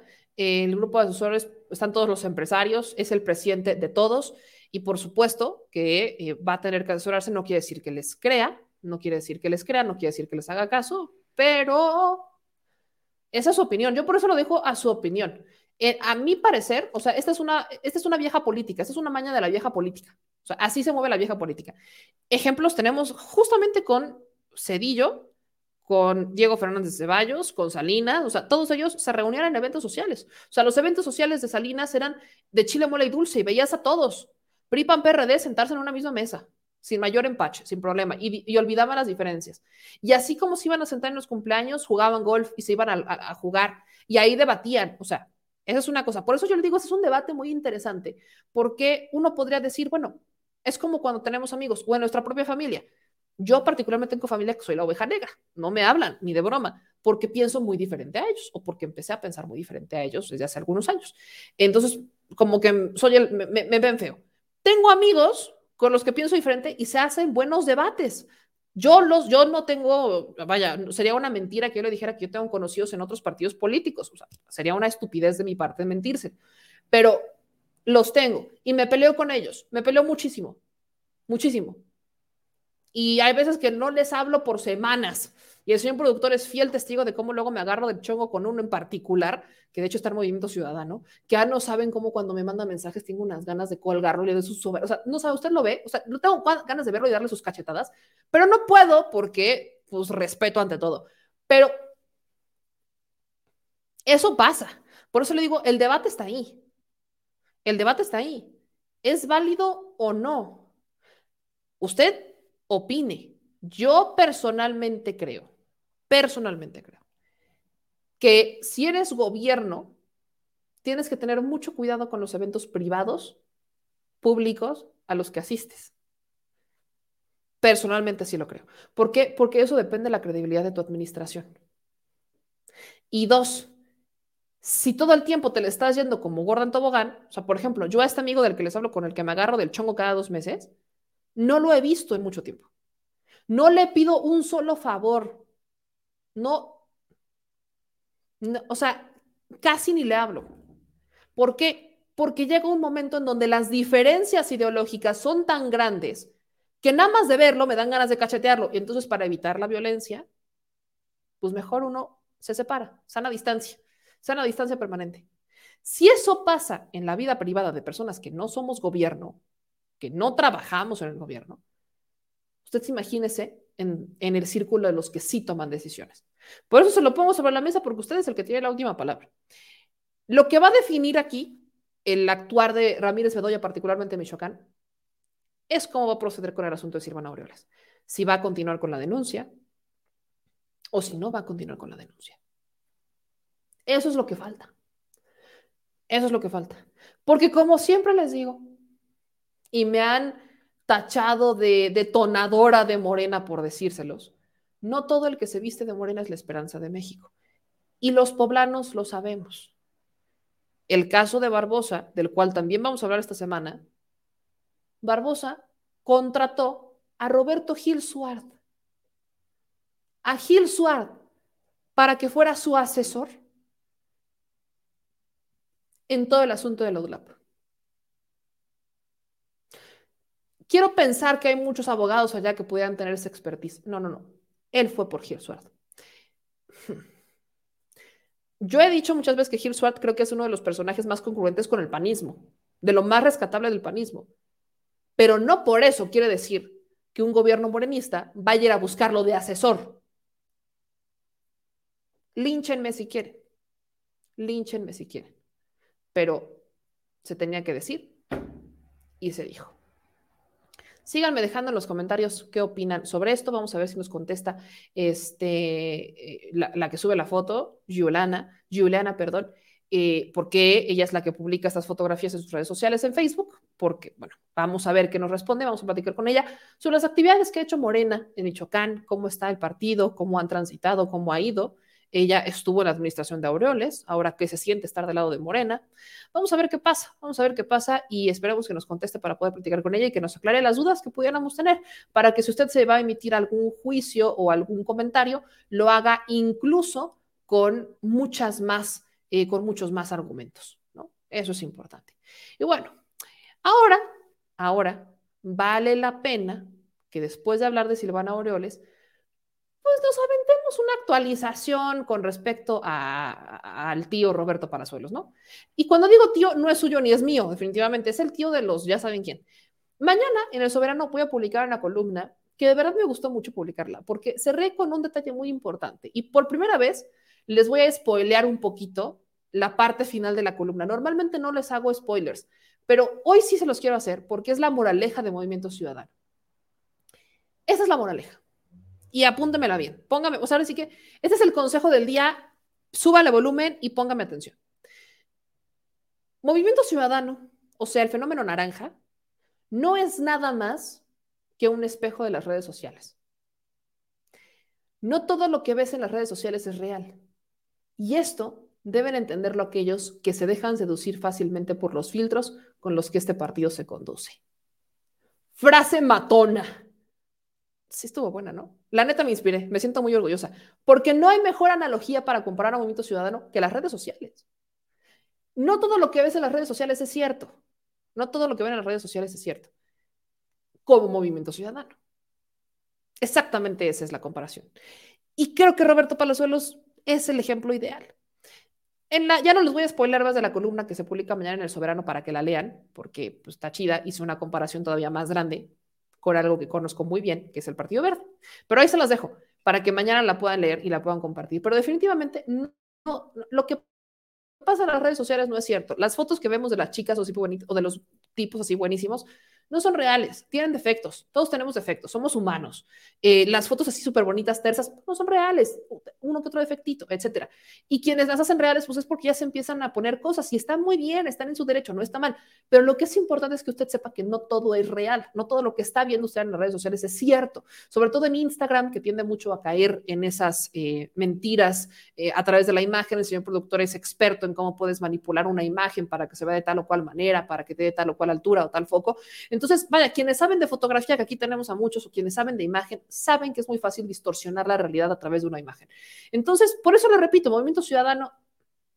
Pero lo que me parece muy interesante es que ayer, recuerdan cómo ayer poníamos, no lo dije yo, no me lo saqué de la manga, no, puse el extracto prácticamente completo de cuando Roberto Palazuelos dijo que tenía un amigo eh, pues colombiano, y para la banda de Colombia, pues una disculpa, pero así lo dijo Roberto Palazuelos, que tenía un amigo ahí, este, pues criminal son, por decirlo de esa manera, colombiano, y que estaban en un pleito y en ese pleito eh, unos tipos sacan una pistola, tiran al aire, después de tirar al aire, pues entonces, pues él dijo, traen pólvora, claro, Ahora ya sé cómo me los puedo torcer en defensa propia, legítima defensa, etc. Eso lo dijo el día de ayer Roberto Palazuelos. Bueno, no lo dijo ayer, lo dijo hace mucho con Jordi. O sea, hay una entrevista completa con Jordi en donde habla descaradamente de todos y cada uno de los excesos que ha vivido por estar cerca de las miras del poder, por disfrutar de estas miras del poder. Y entonces, la cereza del pastel es que el día de hoy en la mañana, Roberto Palazuelos va con el defensor, con el defensor de las causas perdidas, Ciro Gómez Leiva, que defendió a Cuauhtémoc Gutiérrez de la Torre, hoy encarcelado, que si no estoy mal y corrígeme, señor productor, lo tuvieron que trasladar de penal porque había ahí un intento de extorsión de Cuauhtémoc Gutiérrez de la Torre a la gente que trabaja en el penal. Ya me dijo el señor productor que es correcto. Bueno, Cuauhtémoc Gutiérrez de la Torre fue, tuvieron que trasladarlo del penal porque ya andaba intentando sobornar al, al personal del penal. Entonces lo tuvieron que cambiar. Bueno, Ciro Gómez Leiva defendió durante años a Cuauhtémoc Gutiérrez de la Torre. Dos, a Rosario Robles. Ya se ha enlazado con ellos, ha hecho llamadas y todo eso. A Javier Duarte, llamadas de media hora con Javier Duarte. Media hora que uno no puede tener con presuntos inocentes, porque así se les conoce, como Israel Vallarta o como Brenda Quevedo, porque tenemos 10 minutos para hablar con ellos. Y depende del penal en el que estén. Hay unos en donde te permiten tener videollamadas, hay otros en donde no. Pero bueno, imagínese usted de quién le hablo. Pues ahí va Roberto Palazuelos a que sí, Ciro Gómez Leiva le limpie la carita, intente arreglar los, este, el fuego que existe en Movimiento Ciudadano. Y según le informan a Susana Uresti, todo esto de Roberto Palazuelo a Movimiento Ciudadano le está costando caro, digo, según le informan Aristegui. No le puedo confirmar esa información porque, como le acabo de decir, traigo pleito con mi amigo que está en Movimiento Ciudadano. Traemos pleito por el tío, este, e, e, el, otro tío, que ni es suyo ni es mío, pero sí es su tío, este, del río. Entonces traemos pleito, estamos enemistados. Ahora sí que hay una, hay una hay una ley del hielo entre mi amigo de Mutación de Niño que me podría confirmar esa información, pero bueno, el asunto, el asunto es que según le informan las altas esferas del movimiento ciudadano a Susana Oresti, lo puso en Twitter, ya podría estarse quemando la candidatura de Roberto Palazuelos y todavía ni siquiera inicia la campaña. Escuche lo que dijo eh, y la manera, porque aparte me encanta, la manera en la que Ciro Gómez Leiva saca el tema de la casa del hijo del presidente para que Roberto Palazuelos lo utilice para limpiarse por el tema de haber balaseado a una persona. O sea, vea cómo pasa de una cosa a otra. Escuche y ponga la atención a esto. Este caso que ha salido de eh, una casa donde vive el hijo del presidente López Obrador. Eso es lo que es y además es una campaña en mi contra para tratar de sacarme de la contienda para que ellos tengan el camino libre. Inclusive acaba de tuitear este el hijo de, del señor presidente, balazos, no abrazos. No, no, no, pues digo, por favor, la situación del país, de la seguridad. Es el cartón hoy de Rapé en Milenio, ya lo habrás visto. Sale, sale Dante Delgado y tú con una pistola en la mano. Dice Dante, ya tenemos lema de campaña, balazos, no abrazos. Y lo retuiteó un hijo del presidente López Obrador. Así es, lo retuiteó él. Que... Ahora mira, déjame decirte algo, Ciro. La situación de la seguridad en el país está peor que nunca. Nunca en la vida habíamos visto una situación así en toda la República y Quintana Roo no es la excepción. Quintana Roo está en fuego, la situación está terrible. Tenemos que cambiar las estrategias de seguridad y no y que, y que el Estado utilice su inteligencia y su dinero para hacer nuevas estrategias y no estar atacando a contendientes políticos porque lo que están haciendo es aventarme a todo el Estado encima, pero nada más me están fortaleciendo, Ciro. Si yo brinco esta, si yo brinco esta ante mi líder, Dante Delgado, y me la deja pasar, yo voy a convertirme en el próximo gobernador de Quintana Lo veremos. Lo veremos. Muchas gracias, gracias Roberto Palazuelos. Gracias a ti, querido. Si me la deja pasar a mi líder, Dante Delgado, me convertiré en el próximo gobernador de Quintana Roo. ¿No quiere una servilletita? ¿Una servilletita? ¿No quiere? Para limpiarse aquí. Aquí sobre todo. ¿No quiere? Bueno, aquí no acaba, aquí no acaba, espérese. En un evento, el mismo hoy, hoy también, pero más tardecito, sale Roberto Palazuelos a decir que esta era una campaña, es una campaña de Morena en su contra porque es el, el débil, es el rival más fuerte y no sé qué. Pero entonces dice, escuche la manera nada más en la que se saca este tema, que cuando ocurre el tema de la balacera, era el 2001 y que fue en la Ciudad de México y que quien gobernaba era Andrés Manuel López Obrador y que tenía la seguridad de la Ciudad de México, entonces Distrito Federal echa un asco. Son predecibles, son predecibles. Vea, escuche, escuche esta parte. Empezaré por decirles que ahorita está circulando un video que acabo de aclarar con Ciro Kisleiva en el noticiero de la mañana, que es un, un, una situación que pasó en el 2001, hace 21 años, en que nosotros habíamos llegado a un lugar de la delegación Miguel Hidalgo de la Ciudad de México, en donde fuimos atacados por un grupo de personas que llegaron a balancearnos. Hubo una escuela que venía conmigo, un militar del ejército, peleó la, la agresión, eh, mató a una de las personas, yo tiré un tiro al aire, mi arma era un arma que estaba registrada, una aportación de la Secretaría de la Defensa Nacional, otorgada por un general del ejército, quien era el jefe de gobierno en aquel entonces era el señor Andrés Manuel López Obrador. Había una inseguridad terrible en la Ciudad de México. Y bueno, están manejando que yo lo maté. Yo nunca maté a nadie, yo nunca nada, y fue una legítima defensa. No tengo antecedentes penales, ni tengo nada de eso, ¿no? Empezaré por decirles que ahorita está. ¿Cómo va a tener Roberto Palazuelos antecedentes penales? ¿Cómo va a tener antecedentes penales Roberto Palazuelos?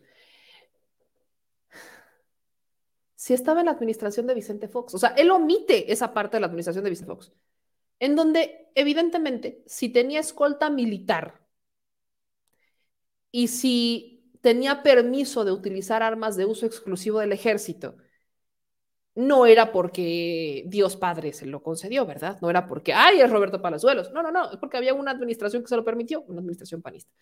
Entonces, es muy interesante cómo intentan sacar de contexto algunas cosas, pero, pero en otras, en otras también me parece muy interesante y quiero buscar particularmente ese short, porque vi por ahí cómo eh, Roberto Palazuelos, y si alguien lo tiene, compártamelo porque lo vi en shorts en YouTube y, y está buenísimo. Este, li, literalmente dice que él no está en contra de las obras que hace el presidente Andrés Manuel López Obrador. Incluso eh, Mola intenta como desesperadamente irse en contra de, o sea, como que Roberto Palazuelos termina hablando mal del presidente o algo así, y Palazuelos no, no cede. O sea, Roberto Palazuelos no cede, ¿no? Ahí tenemos a un Loret de Mola argumentando mucho sobre cómo es que podría las obras que está haciendo el presidente en Quintana Roo este, ser malas y demás, etcétera. Entonces, vaya, esto me parece interesante porque por un lado tenemos a un Roberto Palazuelos intentando, eh, o, o más bien utilizando en este momento, utilizando en este momento al presidente, al presidente Andrés Manuel López Obrador, para justificar la violencia que había en el entorno cuando él está en esa balacera. Y por otro lado, y por otro lado, está Palazuelos celebrando las obras del presidente. Miren, les comparto, les comparto este, este tweet que pone de cuando hacen una mención de él en la mañanera. Y dice, el 7 de enero, o sea, literalmente ayer. Y lo con relación a las menciones que hicieron ayer en la mañanera del presidente, quiero comentar lo siguiente. Un, un periodista en Quintana Roo eh, 7 de enero, no fue ayer, a fue hace un mes, eh, hizo mención de mi persona muy a la ligera y lo quiero aclarar. No estoy en contra de la 4T por el tren Maya, al contrario, estoy a favor de las grandes obras que generan empleos, pues dejarán una gran derrama económica importante en beneficio de las y los quintanarroenses. Quiero enfatizar que me entusiasma mucho el proyecto Nuevo Aeropuerto de Tulum porque conectará internacionalmente al mundo maya. Todos los proyectos del presidente López Obrador son bienvenidos y seré su aliado en los esfuerzos que haga en beneficio de los habitantes de Quintana Roo. Estoy seguro que coincidimos en que una parte muy importante es proteger al máximo la ecología de esta zona maravillosa. Mi bandera será la defensa de nuestro Estado y mi proyecto que a todas las familias les vaya mejor. Agradezco al señor presidente la deferencia al mencionarme como un posible ganador de la próxima elección a gobernador. Estoy seguro que al alcanzar esta nueva meta en mi vida profesional seremos aliados por el bien de Quintana Roo y por el bienestar de todos los que vivimos en este gran estado. O sea, por un lado utiliza al presidente y al hijo del presidente para decir es que es una campaña en mi contra y por otro lado dice el presidente y yo seremos aliados si yo gano. Pero en sí, la, vaya, el hilo que conduce a este hombre no es lógico. Movimiento Ciudadano está en contra de las obras de la 4T. Movimiento Ciudadano está en contra del tren Maya.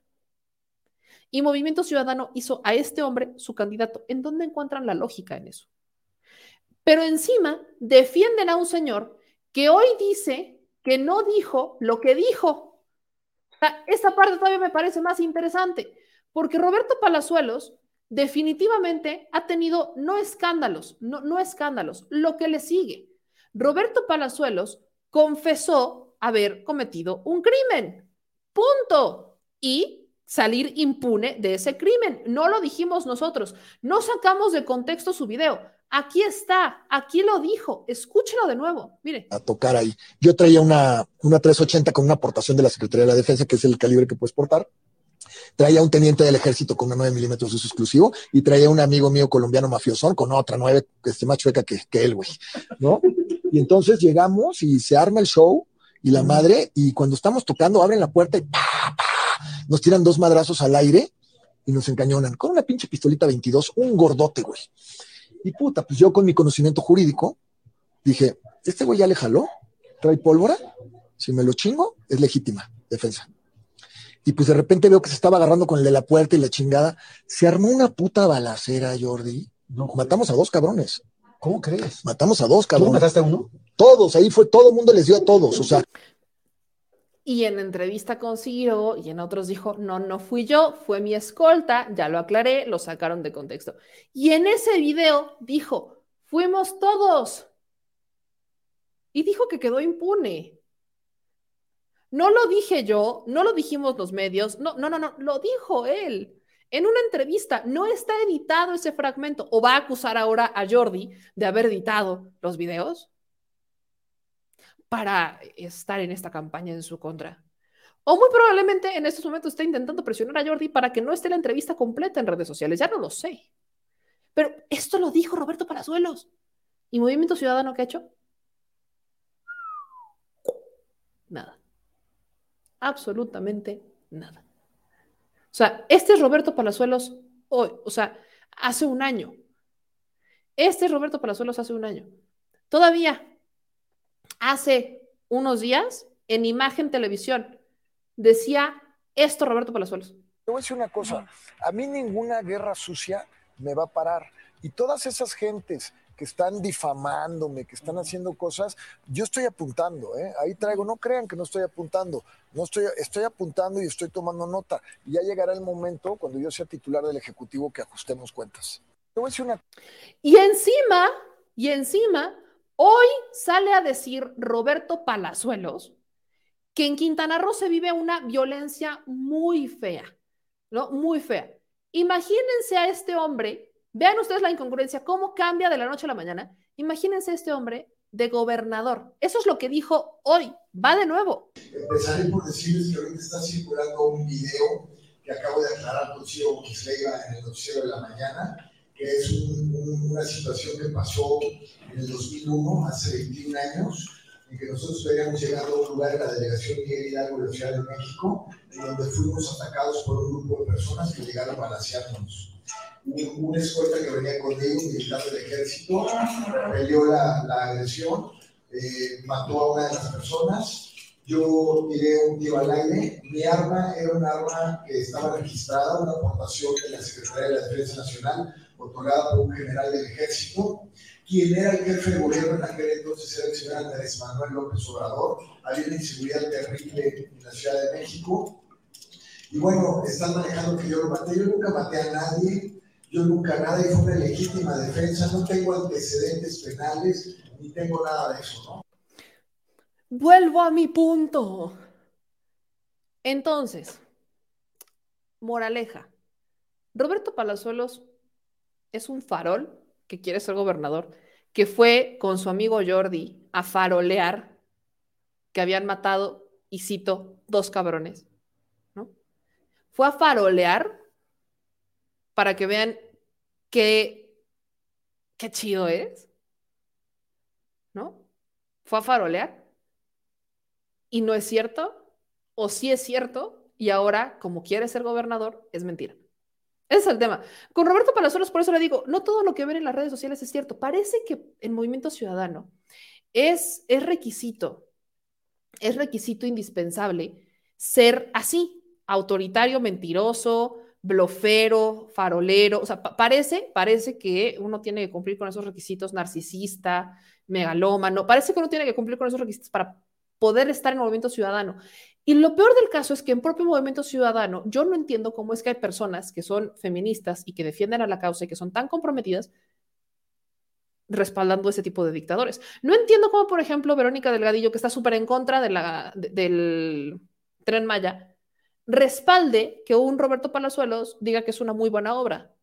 Por ejemplo, porque dice todas las obras van a detonar en Quintana Roo y van a detonar al mundo maya. Ok, cómo es que Movimiento Ciudadano, que está en contra de las obras, porque dice que son excesivas y que son unas obras faraónicas, está a favor de tener a este hombre como su candidato. O no entienden, o no ven, o nos quieren dar a tole con el dedo, o es lo primero que se les atravesó en el camino, o hubo dinero de por medio. Movimiento Ciudadano no ha tomado decisiones inteligentes últimamente. Eh, en el caso de Nuevo León, creo que vemos a un personaje que parece que tiene ganas de hacer las cosas bien, pero que en su narcisismo y en su megalomanía y en sus ganas de yo, yo, yo, yo, yo, yo, yo, comete errores muy de principiante, ¿no? Y digo, parece que tiene las cosas, ganas de hacer las cosas bien porque ha tenido la prudencia de sentarse, ¿no?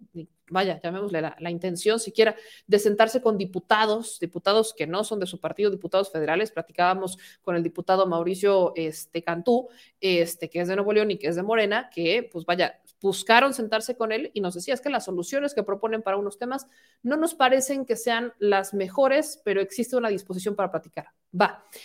Pero en Jalisco, por ejemplo, creo que el caso de Jalisco es con el que más se podría equiparar el de Movimiento Ciudadano con, con, Palazuelos.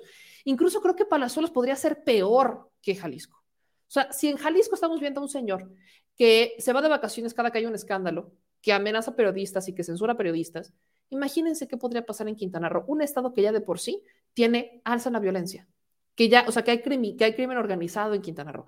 Imagínense lo que va a pasar con un personaje que hoy dice una cosa pero mañana dice otra, que ya desdijo lo que había dicho en, una entrevista, que bloqueó. ¿Qué, ¿Qué, va a pasar? ¿Se va a esconder abajo de la piedra? ¿Va a sacar el arma y va a disparar al aire para que se calme la prensa? para que la gente esté tranquila. ¿Qué va a hacer? ¿Va a negociar? Ya hasta me cayó la pluma. ¿Va a negociar con los criminales? ¿Qué va a hacer? eh, Palazuelos si llegara a ser gobernador. Por eso es hablar de él, porque hay que ponerle sobre la mesa a la gente, sobre todo a las nuevas generaciones, porque me queda claro que hay gente que se confía por lo que ve en las redes sociales. Y ese es el problema. Por eso le digo, lo que pasa en Movimiento Ciudadano es muy peculiar. Es el espejo de las redes sociales. No todo lo que ven en las redes sociales es cierto y tienen que entenderlo. Si tienen, y sobre todo los que van a Quintana Roo, eh, los que están en el mundo maya y Tulum, la generación que hoy vive y trabaja allá es una generación muy de redes sociales y como muy, oh, muy padre, pero están súper desconectados de la realidad. Entonces parece que hay que aterrizarlos un poco con lo que está pasando en México y lo que está pasando con los personajes a los que quieren inflar los partidos que se dicen ser los nuevas buenas ondas progres de izquierda. Entonces, aguas con eso, porque la congruencia no es el fuerte de movimiento ciudadano. Y por último, por último, hay boda. Hay boda, papá. Y miren, no es porque uno se quiera meter en la vida privada de las personas, porque no es por ahí, pero es que, a ver, estamos a nada del 14 de febrero y a estas alturas, soy honesta, creo, creo que yo sé quién va a pasar un mejor 14 de febrero que todos nosotros. Así se la suelto.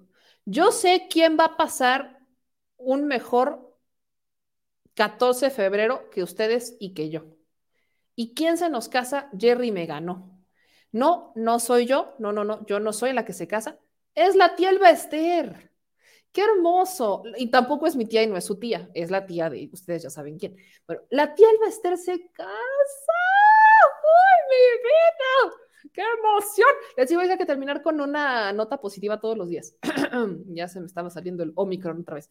Este, ahí está el Bester Gordillo a punto de casarse con un, con su abogado, que además fue candidato de redes sociales progresistas y el Partido Encuentro Social. Y me encanta porque, como se podrán dar cuenta, les voy a quitar este, la mosca el loguito de arriba para que lo vean bien. Hizo campaña con el nombre de Andrés Manuel López Obrador. Esto es lo que me encanta, porque ese es como el caso de Palazuelos.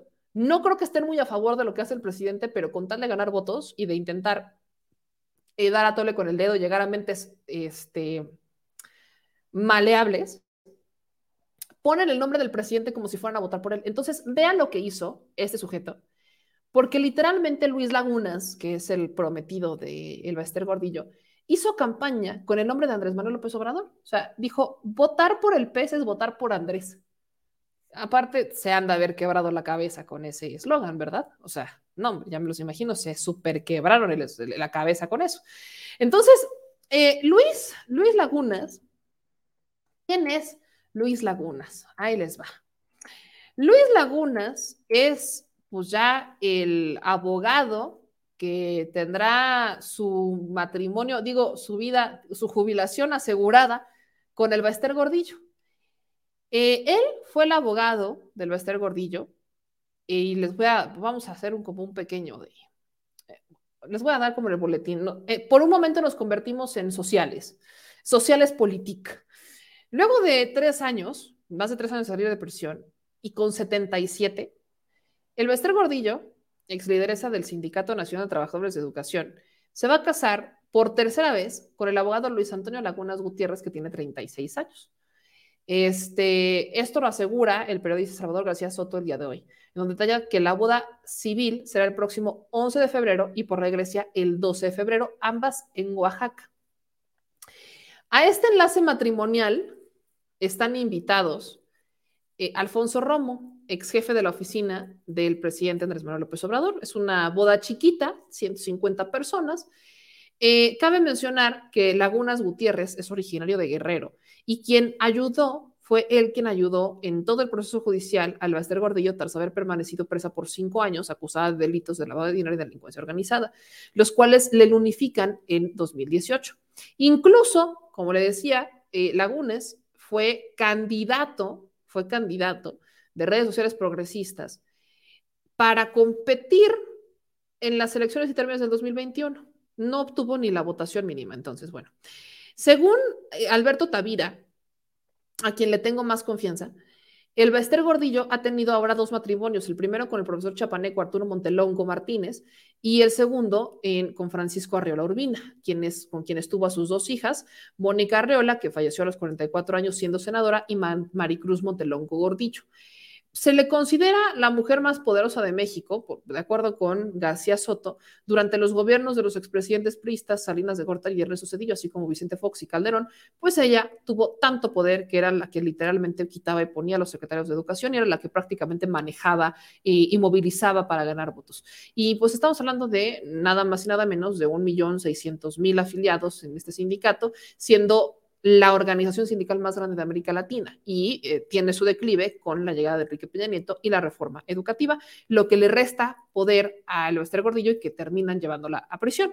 Y bueno, el asunto es que en 2013, apenas tres meses después de que inició este, su sexenio, fue detenida cuando regresaba de San Diego y a partir de ahí, pues inició toda esta travesía para eh, defenderla y ahí es donde aparece el que será su ahora marido.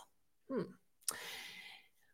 Pues felicidades a doña Elvester Gordillo que se va a casar y pues también felicidades a, este muchachón, a, este muchachón abogado que se casa con la tía Elvester, la tía de Calderón, la tía Elvester Gordillo, Luis Antonio Lagunas, porque literalmente ha asegurado sus años y probablemente se está casando con alguien que le va a succionar los últimos años de su vida la juventud, digámoslo de alguna manera. Felicidades, ante todo, viva el amor y viva la amistad, pero sobre todo el amor, sobre todo, sobre todo el amor. ¿Qué, le, regalarían al Bester Gordillo? ¿No? ¿Qué le regalarían? A ver, cuénteme. También vamos a participar. ¿Qué le regalarían así de, boda? ¿Qué, le dirían al Bester Gordillo? Y me encanta este comentario, tía, abuela. Señor productor, sosiéguese sosiéguese, por piedad de Dios, sosiéguese. Canta de la vida, canta de la vida. Pero bueno, ahí está, importante, importante, importante, este, información que podemos compartirles. Importante que les podemos compartir, claro, así como que no. Voy con los comentarios, un sarcófago. Luego nos dicen aquí, este, fi, fi, fi, fi, saludos a los profes uno de los dos ocuparía oxígeno. Ya salió con su domingo 7, se comieron la torta antes de tiempo. Imagínense, no, pues felicidades. Ana y el 14 de febrero estará muy feliz también, dicen aquí. Ciertamente recuerden que el 14 de febrero pues, es la, la, audiencia, la audiencia de Ricardo Anaya, la que se había pospuesto porque al juez le dio COVID. Entonces, pues llegó el 14 de febrero, ya está llegando, todavía no es, pero me queda claro que el Bester Gordillo va a pasar un mejor 14 de febrero que Ricky Ricky Profoguín no me queda perfectamente claro. Este, un muñequito de Chucky para la sala o recibidor. No, abuela, bisabuela. Me dicen acá un hermano. No, o sea, eso más o menos dijo el señor productor. No, nos dice un espejo o copia de su acta de nacimiento. acá, darme mi cocol. Este, el avión presidencial mm, para su luna de miel, interesante. Pero como sabemos, todo es culpa de Gatel. Si se casa el Bester Gordillo, es culpa de Gatel. Carlos, no sea usted grosero, óigame, no sea usted grosero, una bolsa de papitas, un bastón. Y luego nos dicen acá en sus comentarios, eh, no te imagines, no le hagas daño a tu salud mental. Ya en, Twitch recomendando la lavanta que no, no, no empiece a hacerse no, no, lo ilustren en su cabeza, ¿eh? no es sano, se los dice alguien que es muy imaginativa. No, no lo ilustren, no lo ilustren, no se lo imaginen, no se lo imaginen, por favor, mm, no lleguemos hasta ese grado, no, no lleguemos hasta ese grado, por favor. Este, Pampers, ah, no sean envidiosos, oiga, sí, no, se no sean envidiosas, seguramente también, seguramente también. Este, nos dicen acá, Ceci, saluda a Emilio, me porfa, estamos los dos viéndote. Un abrazo, mi querido Emilio, y muchas gracias por acompañar a Ceci para ver el programa. Este, un besote. Luego nos dicen, le gusta planchar. Sí, entendí. usted grosera. Este, y no precisamente por el planchado al que usted se imagina. No, no, no, sino un planchado que tiene que ver con las arrugas para que no empiecen aquí. Luego, luego dicen que soy yo, luego dicen que soy yo, pues, este, y si se embaraza, ¿de quién va a ser la culpa? Meme, no estés jugando. No estoy jugando, pero es que sus comentarios no tienen cuate. Por ejemplo, este, Tutankamón les manda sus felicitaciones. y no quieren que me ría. O sea, uno no, uno no puede, uno no puede, uno no puede no reírse. con todo respeto, felicidades, qué bonito, viva el amor. Yo le repito, viva el amor, no importa la edad que sea, viva el amor, viva el amor. ¡Uh! Viva el Bester Gordillo, es el claro ejemplo de que de que se puede, se puede. Solo hay que tener unos cuantos millones en las cuentas bancarias, pero de que se puede, se puede. Es, no hay imposibles. ¿Y quién dijo que queremos sugar daddies? No, no, no, no, no. Lo de hoy son las sugar mommies. Lo de hoy son las sugar mommies. ¿Cómo de que no, señores? ¿Cómo de que no? Pero bueno. Este, ya, ya dice el señor productor que se han dando un quien vive con la tigresa. Acuérdense, la tigresa también gustaba mucho de eso. Entonces, ya no, me encanta, viva la equidad de género. Ya no solamente tenemos a los hombres, también tenemos a las mujeres y cada vez es más normal. Excelente, yo lo celebro. Viva el amor, no importa la edad que sea. Y dejémoslo así. Paremos el carro. Ahora, este, solamente ya vamos a emitir una información. Esta es delicada porque no es la primera vez, esto es lo preocupante, que no es la primera vez que esto pasa y tiene que ver con el Mijis. Yo creo que ya a estas alturas ustedes han visto mucho cómo es que ha circulado esta información. ¿Qué es lo que sabemos? Porque me lo estaban preguntando. Se encuentra desaparecido eh, Pedro Carrizales, el Mijis, desde el pasado 31 de enero. Las autoridades lanzan una alerta de búsqueda. Desde esa fecha, eh, al Mijis pues, se vio que se, le se estaba dirigiendo a la ciudad de Monterrey y por última vez se le vio en Saltillo. Eh, la Comisión Estatal de Búsqueda de Personas, y aquí le pongo la imagen más grande, eh, emitió una alerta, emitió una alerta de búsqueda por la desaparición del exdiputado local y activista. Según la ficha, Pedro Carrizales desapareció desde el pasado 31 de enero eh, cuando se dirigía a la ciudad de Monterrey, salió por última vez en el Hotel Las Fuentes en Saltillo, Coahuila. El Mijis viajaba en una camioneta Dodge tipo Journey, modelo 2014, color rojo sin placas, portaba un permiso de circulación del municipio de Cerro de San Pedro de San Luis Potosí. La Comisión Estatal de Búsqueda de Personas confirmó en el estado de Nuevo León se abrió una carpeta de investigación por la desaparición de Pedro César Carrizales. Además, se pidió la colaboración de la Comisión Nacional de Búsqueda de Personas. Como se recuerda, el 31 de octubre 2021, Pedro Carrizales había denunciado que había sido privado, ilegalmente de su libertad, esto cuando se dirigía para protestar durante un concierto contra el cantante Lalo Mora, a quien se acusa de presunto acoso y abuso sexual contra sus fans. Después de 10 horas de desaparecido, se reportó que había sido rescatado por elementos de la Guardia Nacional en una comunidad del municipio de Villa de Zaragoza, en donde presuntamente sus captores lo dejaron en libertad. El Mijis dijo que lo torturaron y que dejaría su lugar de la residencia de San Luis Potosí porque continuaban las amenazas de muerte en su contra. Esta, le repito, no es la primera vez que ocurre algo así. Entonces, bueno, se emitió esta alerta, se le busca desde el 31 de enero del 2022. Y bueno, dicho eso, ya nos vamos. Ya nos vamos, como bien dicen, recuerden la canción de José 40 y 20. Con esa canción cerramos. Obviamente no se las puedo poner, pero 40 y 20. Gracias a todos los que hoy estuvieron con nosotros. Señor productor, ¿usted anotó los superchats el día de hoy? Porque le digo que el señor productor anda ocupadón. Eh, ¿Anotó los superchats o lo hacemos mañana? Mejor mañana, mejor mañana para que yo le pueda pasar, le, le paso el, este, el acordeón al señor productor para que pueda ahí, este, compartir, compartir cómo va creciendo nuestra Chile alcancía, nuestra Chile alcancía para que pueda compartir cómo vamos. Ah, miren nomás, el señor productor al tiro nos acaba de mandar los superchats que llegaron el día de hoy. Voy a leerlos, voy a leerlos porque aquí me los manda el señor productor. Este, es más, los voy a hacer en grande para que los podamos, para que usted vea cómo el señor productor si trabaja. O sea, porque luego, luego dicen que yo le tengo mala fe y no es cierto. Entonces, miren, aquí está, aquí están las, imágenes de cómo sí trabaja el señor productor. Versaín Castillejos nos mandó 10 horas de super chat desde Bakersfield, California.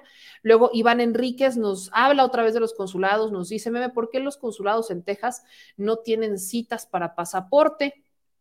Y credenciales. Ya tengo un año tratando de tramitar mi pasaporte y credencial. No puedo ser una buena pregunta de la mañanera. El presidente está consciente de este tema. Recuerden que el presidente, de hecho, en la última conferencia de prensa donde le preguntan, él tiene muy presentes los casos de Texas y de Nueva York como los consulados en donde hay más problemas. Entonces, este, recuerden que fue, fue Erika de Contralínea la que le plantea al presidente estos altos costos eh, de mantenimiento de los cónsules o de los embajadores en algunos estados que pues no son justificables honestamente. Y el presidente dice que bueno, acepta que existe una, em, una excepción a la regla de austeridad por ese sentido, pero que van a revisar, van a hacer, van a hacer ajustes y también hablan de ajustes y de aceitar un poquito más las, las tuercas, particularmente en los casos de Texas y de Nueva York. Por supuesto que vamos a estar pendientes y de hecho, uno de los proyectos que tenemos para este año, para poder salir, que con su apoyo lo vamos a lograr, es ir a los consulados e ir a platicar con ustedes para, para documentar cómo están las cosas, porque eso el presidente decía, es que necesitamos ver que haya pruebas, ¿no? Y muchas veces no nos dejan grabar. De hecho, es complicado grabar, pero nosotros queremos ir a hacer un programa con nuestros paisanos a los consulados donde son más polémicos, donde hay más problemas, para conocer cuáles son los problemas, documentarlos y traerlos a México ya documentados para que digan, miren, aquí están, estos son los problemas, véanlos, pero obviamente requerimos de su ayuda y por eso agradecemos mucho los superchats que nos mandan. También José David Sergio Martínez Espinosa nos mandó 200 pesitos de superchat. Bernardino, ya habíamos puesto uno de 5 dólares, aquí nos mandó otro. Dijo, yo desconfío mucho del INE. En Estados Unidos el peor enemigo de los migrantes se llama INE y cómplices, así que no diga mentiras, Lorenzo Córdoba. Así las cosas, así las cosas. Aquí nos dicen en Los Ángeles es lo mismo. Luego nos dicen, acá veo más comentarios, quiero rescatar alguno de Twitch, porque luego no comentamos, no, no rescato muchos de Twitch, fíjense, la banda de Twitch es bien solidaria. Ellos no se quejan casi, no, de verdad. Pat nos dice, bonita noche, me encantó, la pasé muy divertida. Que ven, hay que, váyanse también a Twitch. Este, Adis nos dice, nos leemos mañana. También un abrazo a toda la banda de Twitch que por aquí nos está viendo. Este, o sea, Miguel Fuentes, este se pasó. El beso del becer gordillo de saber como a quinto egipcio. Dejémoslo así. Dejémoslo así. Eh, Martin nos dice que en Chicago también están de la patada. Este, dicen acá, no se la va a acabar el Aster Gordillo, dice Mediana. No, pues no, me queda claro que no. Vean los comentarios que luego se sacan. Gorgonio, hoy te salvaste del doctor Frisbee, pero mañana no. Como les digo, mañana tenemos el segmento del, doctor Frisbee y sí, mañana va a haber México ambidiestro. El tema propuesto, no, mejor no se los digo. Mañana, mañana les damos sorpresa con México ambidiestro, con nuestros jóvenes y con el segmento del doctor Frisbee. Y mañana también tenemos entrevista, entonces mañana estamos así. Con, hoy es programa de Merolico, porque mañana, mis hermanos, es programa en donde yo nada más hago preguntas. Así que prepárense porque el programa de mañana va a estar saturado, pero muy interesante. Así que gracias a todos por compartir, por estar por acá y por seguir suscribiéndose. No se le olvide que es muy importante, muy, muy, muy, pero muy importante que se suscriba al canal, que active las notificaciones, que active la campanita. Ahorita les voy a grabar algunos TikToks. Ya tenemos la bonita tradición de subir dos TikToks diarios o bueno, dos shorts diarios. Entonces han pegado muy bien. Hay uno que tiene casi 400 mil vistas, otro que es medio ridículo, que ya va para el millón de vistas de shorts. Así que, bueno, gracias a todos ustedes. Sigan suscribiéndose, activando las notificaciones y compartiendo en estos lugares, en las benditas y maravillosas redes sociales. Aunque, señor productor, no voy a leer eso. No voy a leer eso que me acaba usted de mandar porque ño, ño, ño, ño, ño, ño, Y luego dicen que yo soy la vulgar corriente. Luego dicen que yo soy. No, no, no, no, no, no, no, no, no, definitivamente no. No, no, no, definitivamente no, no, no me estoy durmiendo, señor productor, me estoy así, despierta, despierta por todos lados, despiertísima, despierta, despiertísima. Pero bueno, ya nos vamos, chilitos, ya nos vamos, ya nos vamos, porque ya no confío, señor productor, le tengo miedo, le tengo miedo. Tengo miedo. Nos vemos mañana. Gracias a todos. Qué gusto verlos por acá. Qué gusto leerlos. Eh, diablo, señor productor. Eso es lo mismo que yo digo. Diablo, señor productor. Pero Dice el señor productor que él me tiene más miedo. si yo soy un ángel caído del cielo, por Dios, o sea. Pero bueno, dejémoslo así para otro día de debate. Les mando un beso, les mando un abrazo, suscríbanse. Yo soy Meyamel, síganos en las benditas y maravillosas redes sociales y mañana me voy a hacer la prueba COVID, porque si es así, me les lanzo al Audlap. Nos vemos mañana, descansen, besitos a todos. Ahora sí, Sale, bye.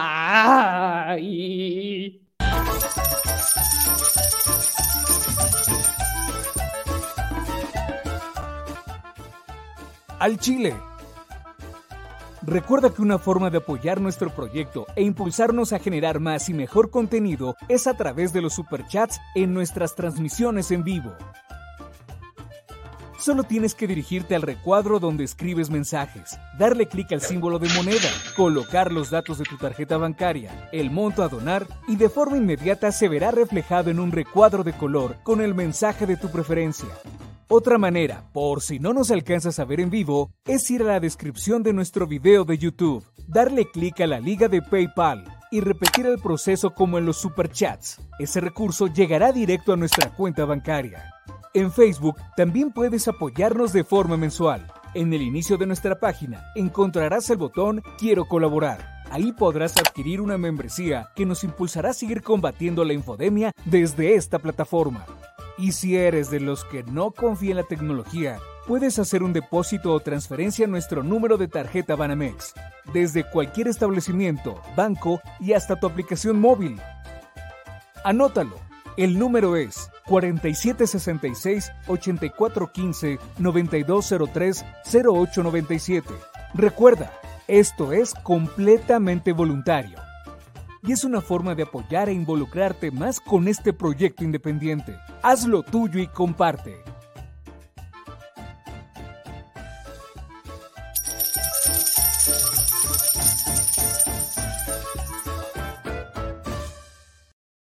Si estás en Puebla y quieres un café que de verdad sepa a café, ve a Georgian Café. Vas a encontrar postres, variedad de cafés y tés, pero sobre todo un precio justo y sabor inigualable.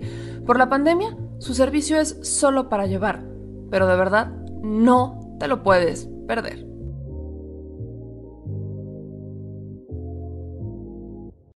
Al chile, la indiferencia es el peor enemigo de todos y más de los animales.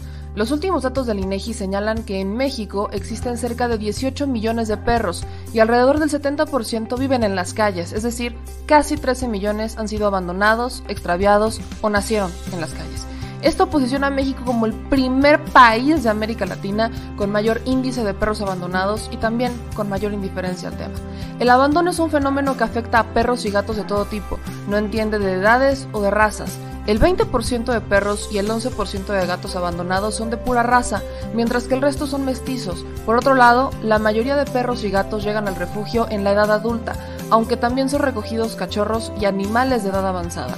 El maltrato animal también está presente y nuestro país aún está en pañales, pese a que se está comenzando a legislar para crear sanciones más severas a quienes cometan ese tipo de delitos. Por eso es importante la participación ciudadana y pedimos tu ayuda.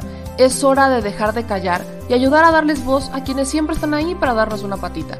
Educar, esterilizar, identificar, reflexionar y adoptar es básico para revertir la tendencia pero si tú no tienes la posibilidad de adoptar o rescatar, ayuda a diferentes organizaciones que ya lo hacen. Angelitos peludos.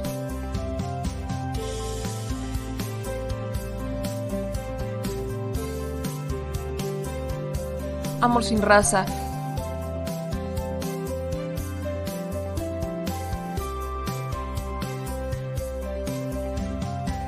Frida Puebla.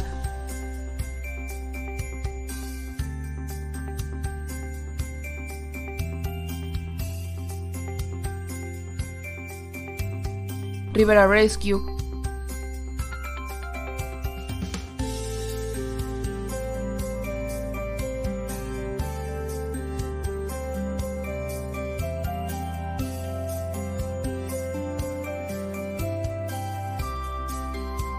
Voz Animal MX.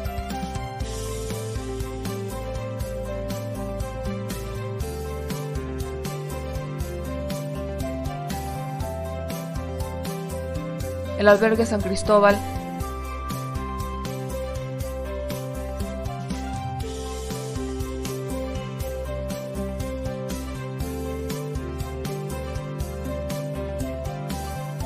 Fundación Toby.